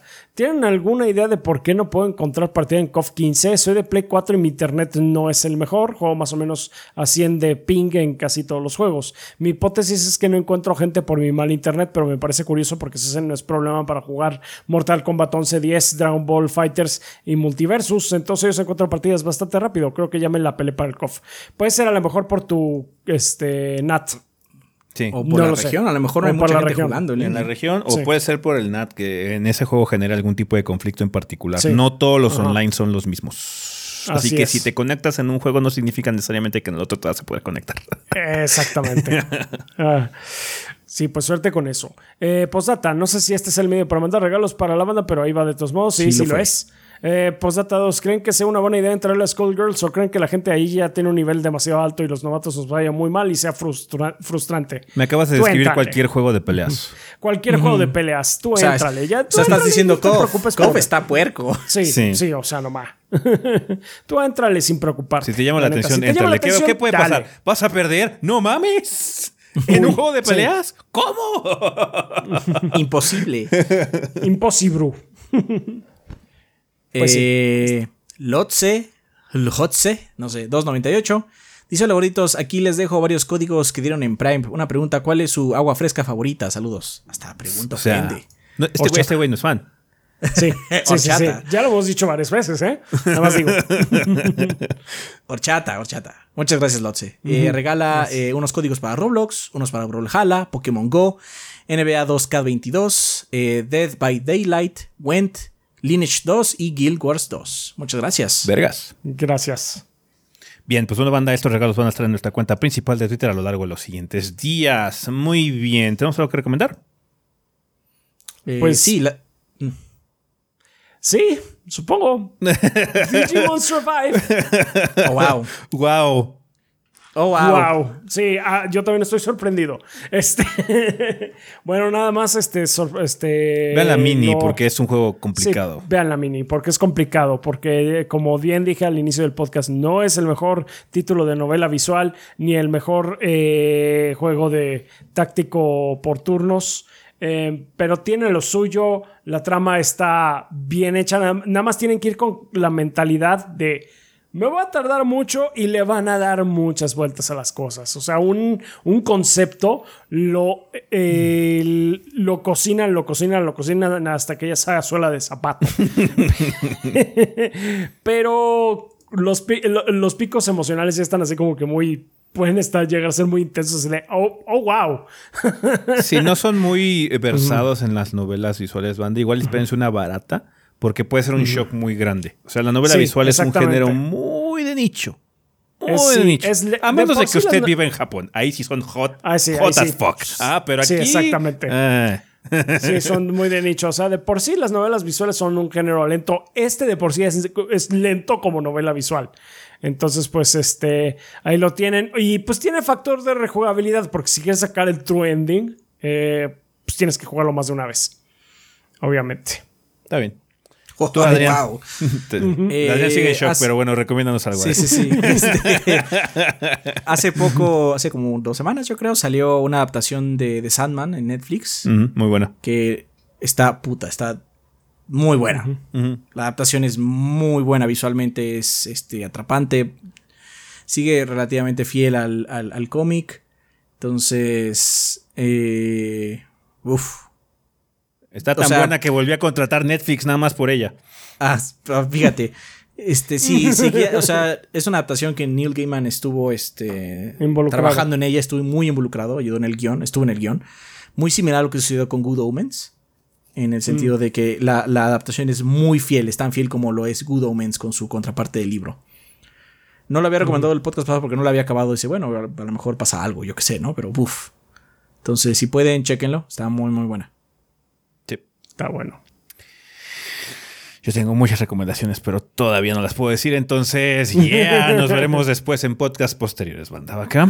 Bien, pues bueno, eso sería todo con respecto a este episodio. Bueno, nada, nos queda recordar que tenemos redes sociales. Nos pueden seguir a través de Facebook e Instagram. Si nos siguen en forma de Tres Gordos Bastardos, así nos pueden encontrar. Si no, eh, en Twitter somos TrichoPP. Ahí tenemos realmente nuestra red social principal. Ahí síganos en Twitter, realmente es donde hacemos la mayor parte de interacción con la banda y hacemos la mayor parte de notificaciones. Así que por favor no dejen de seguirnos en Twitter.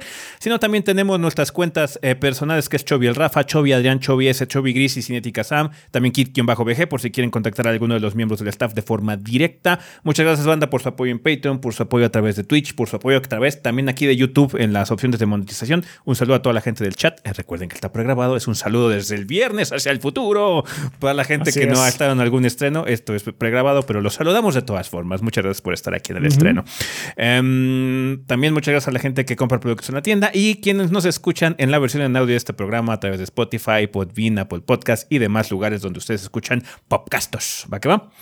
Bien, eh, pensamiento final. Mm. estén pendientes en la semana, banda. Sí, eh, esta semana va a estar puerca. Así que esperen cosas en el canal. ¿Va que va? Sí. Órale, pues. Pues bueno, banda, eso sería todo con respecto a este episodio. Nosotros nos vamos. Bye. Bye. Bye.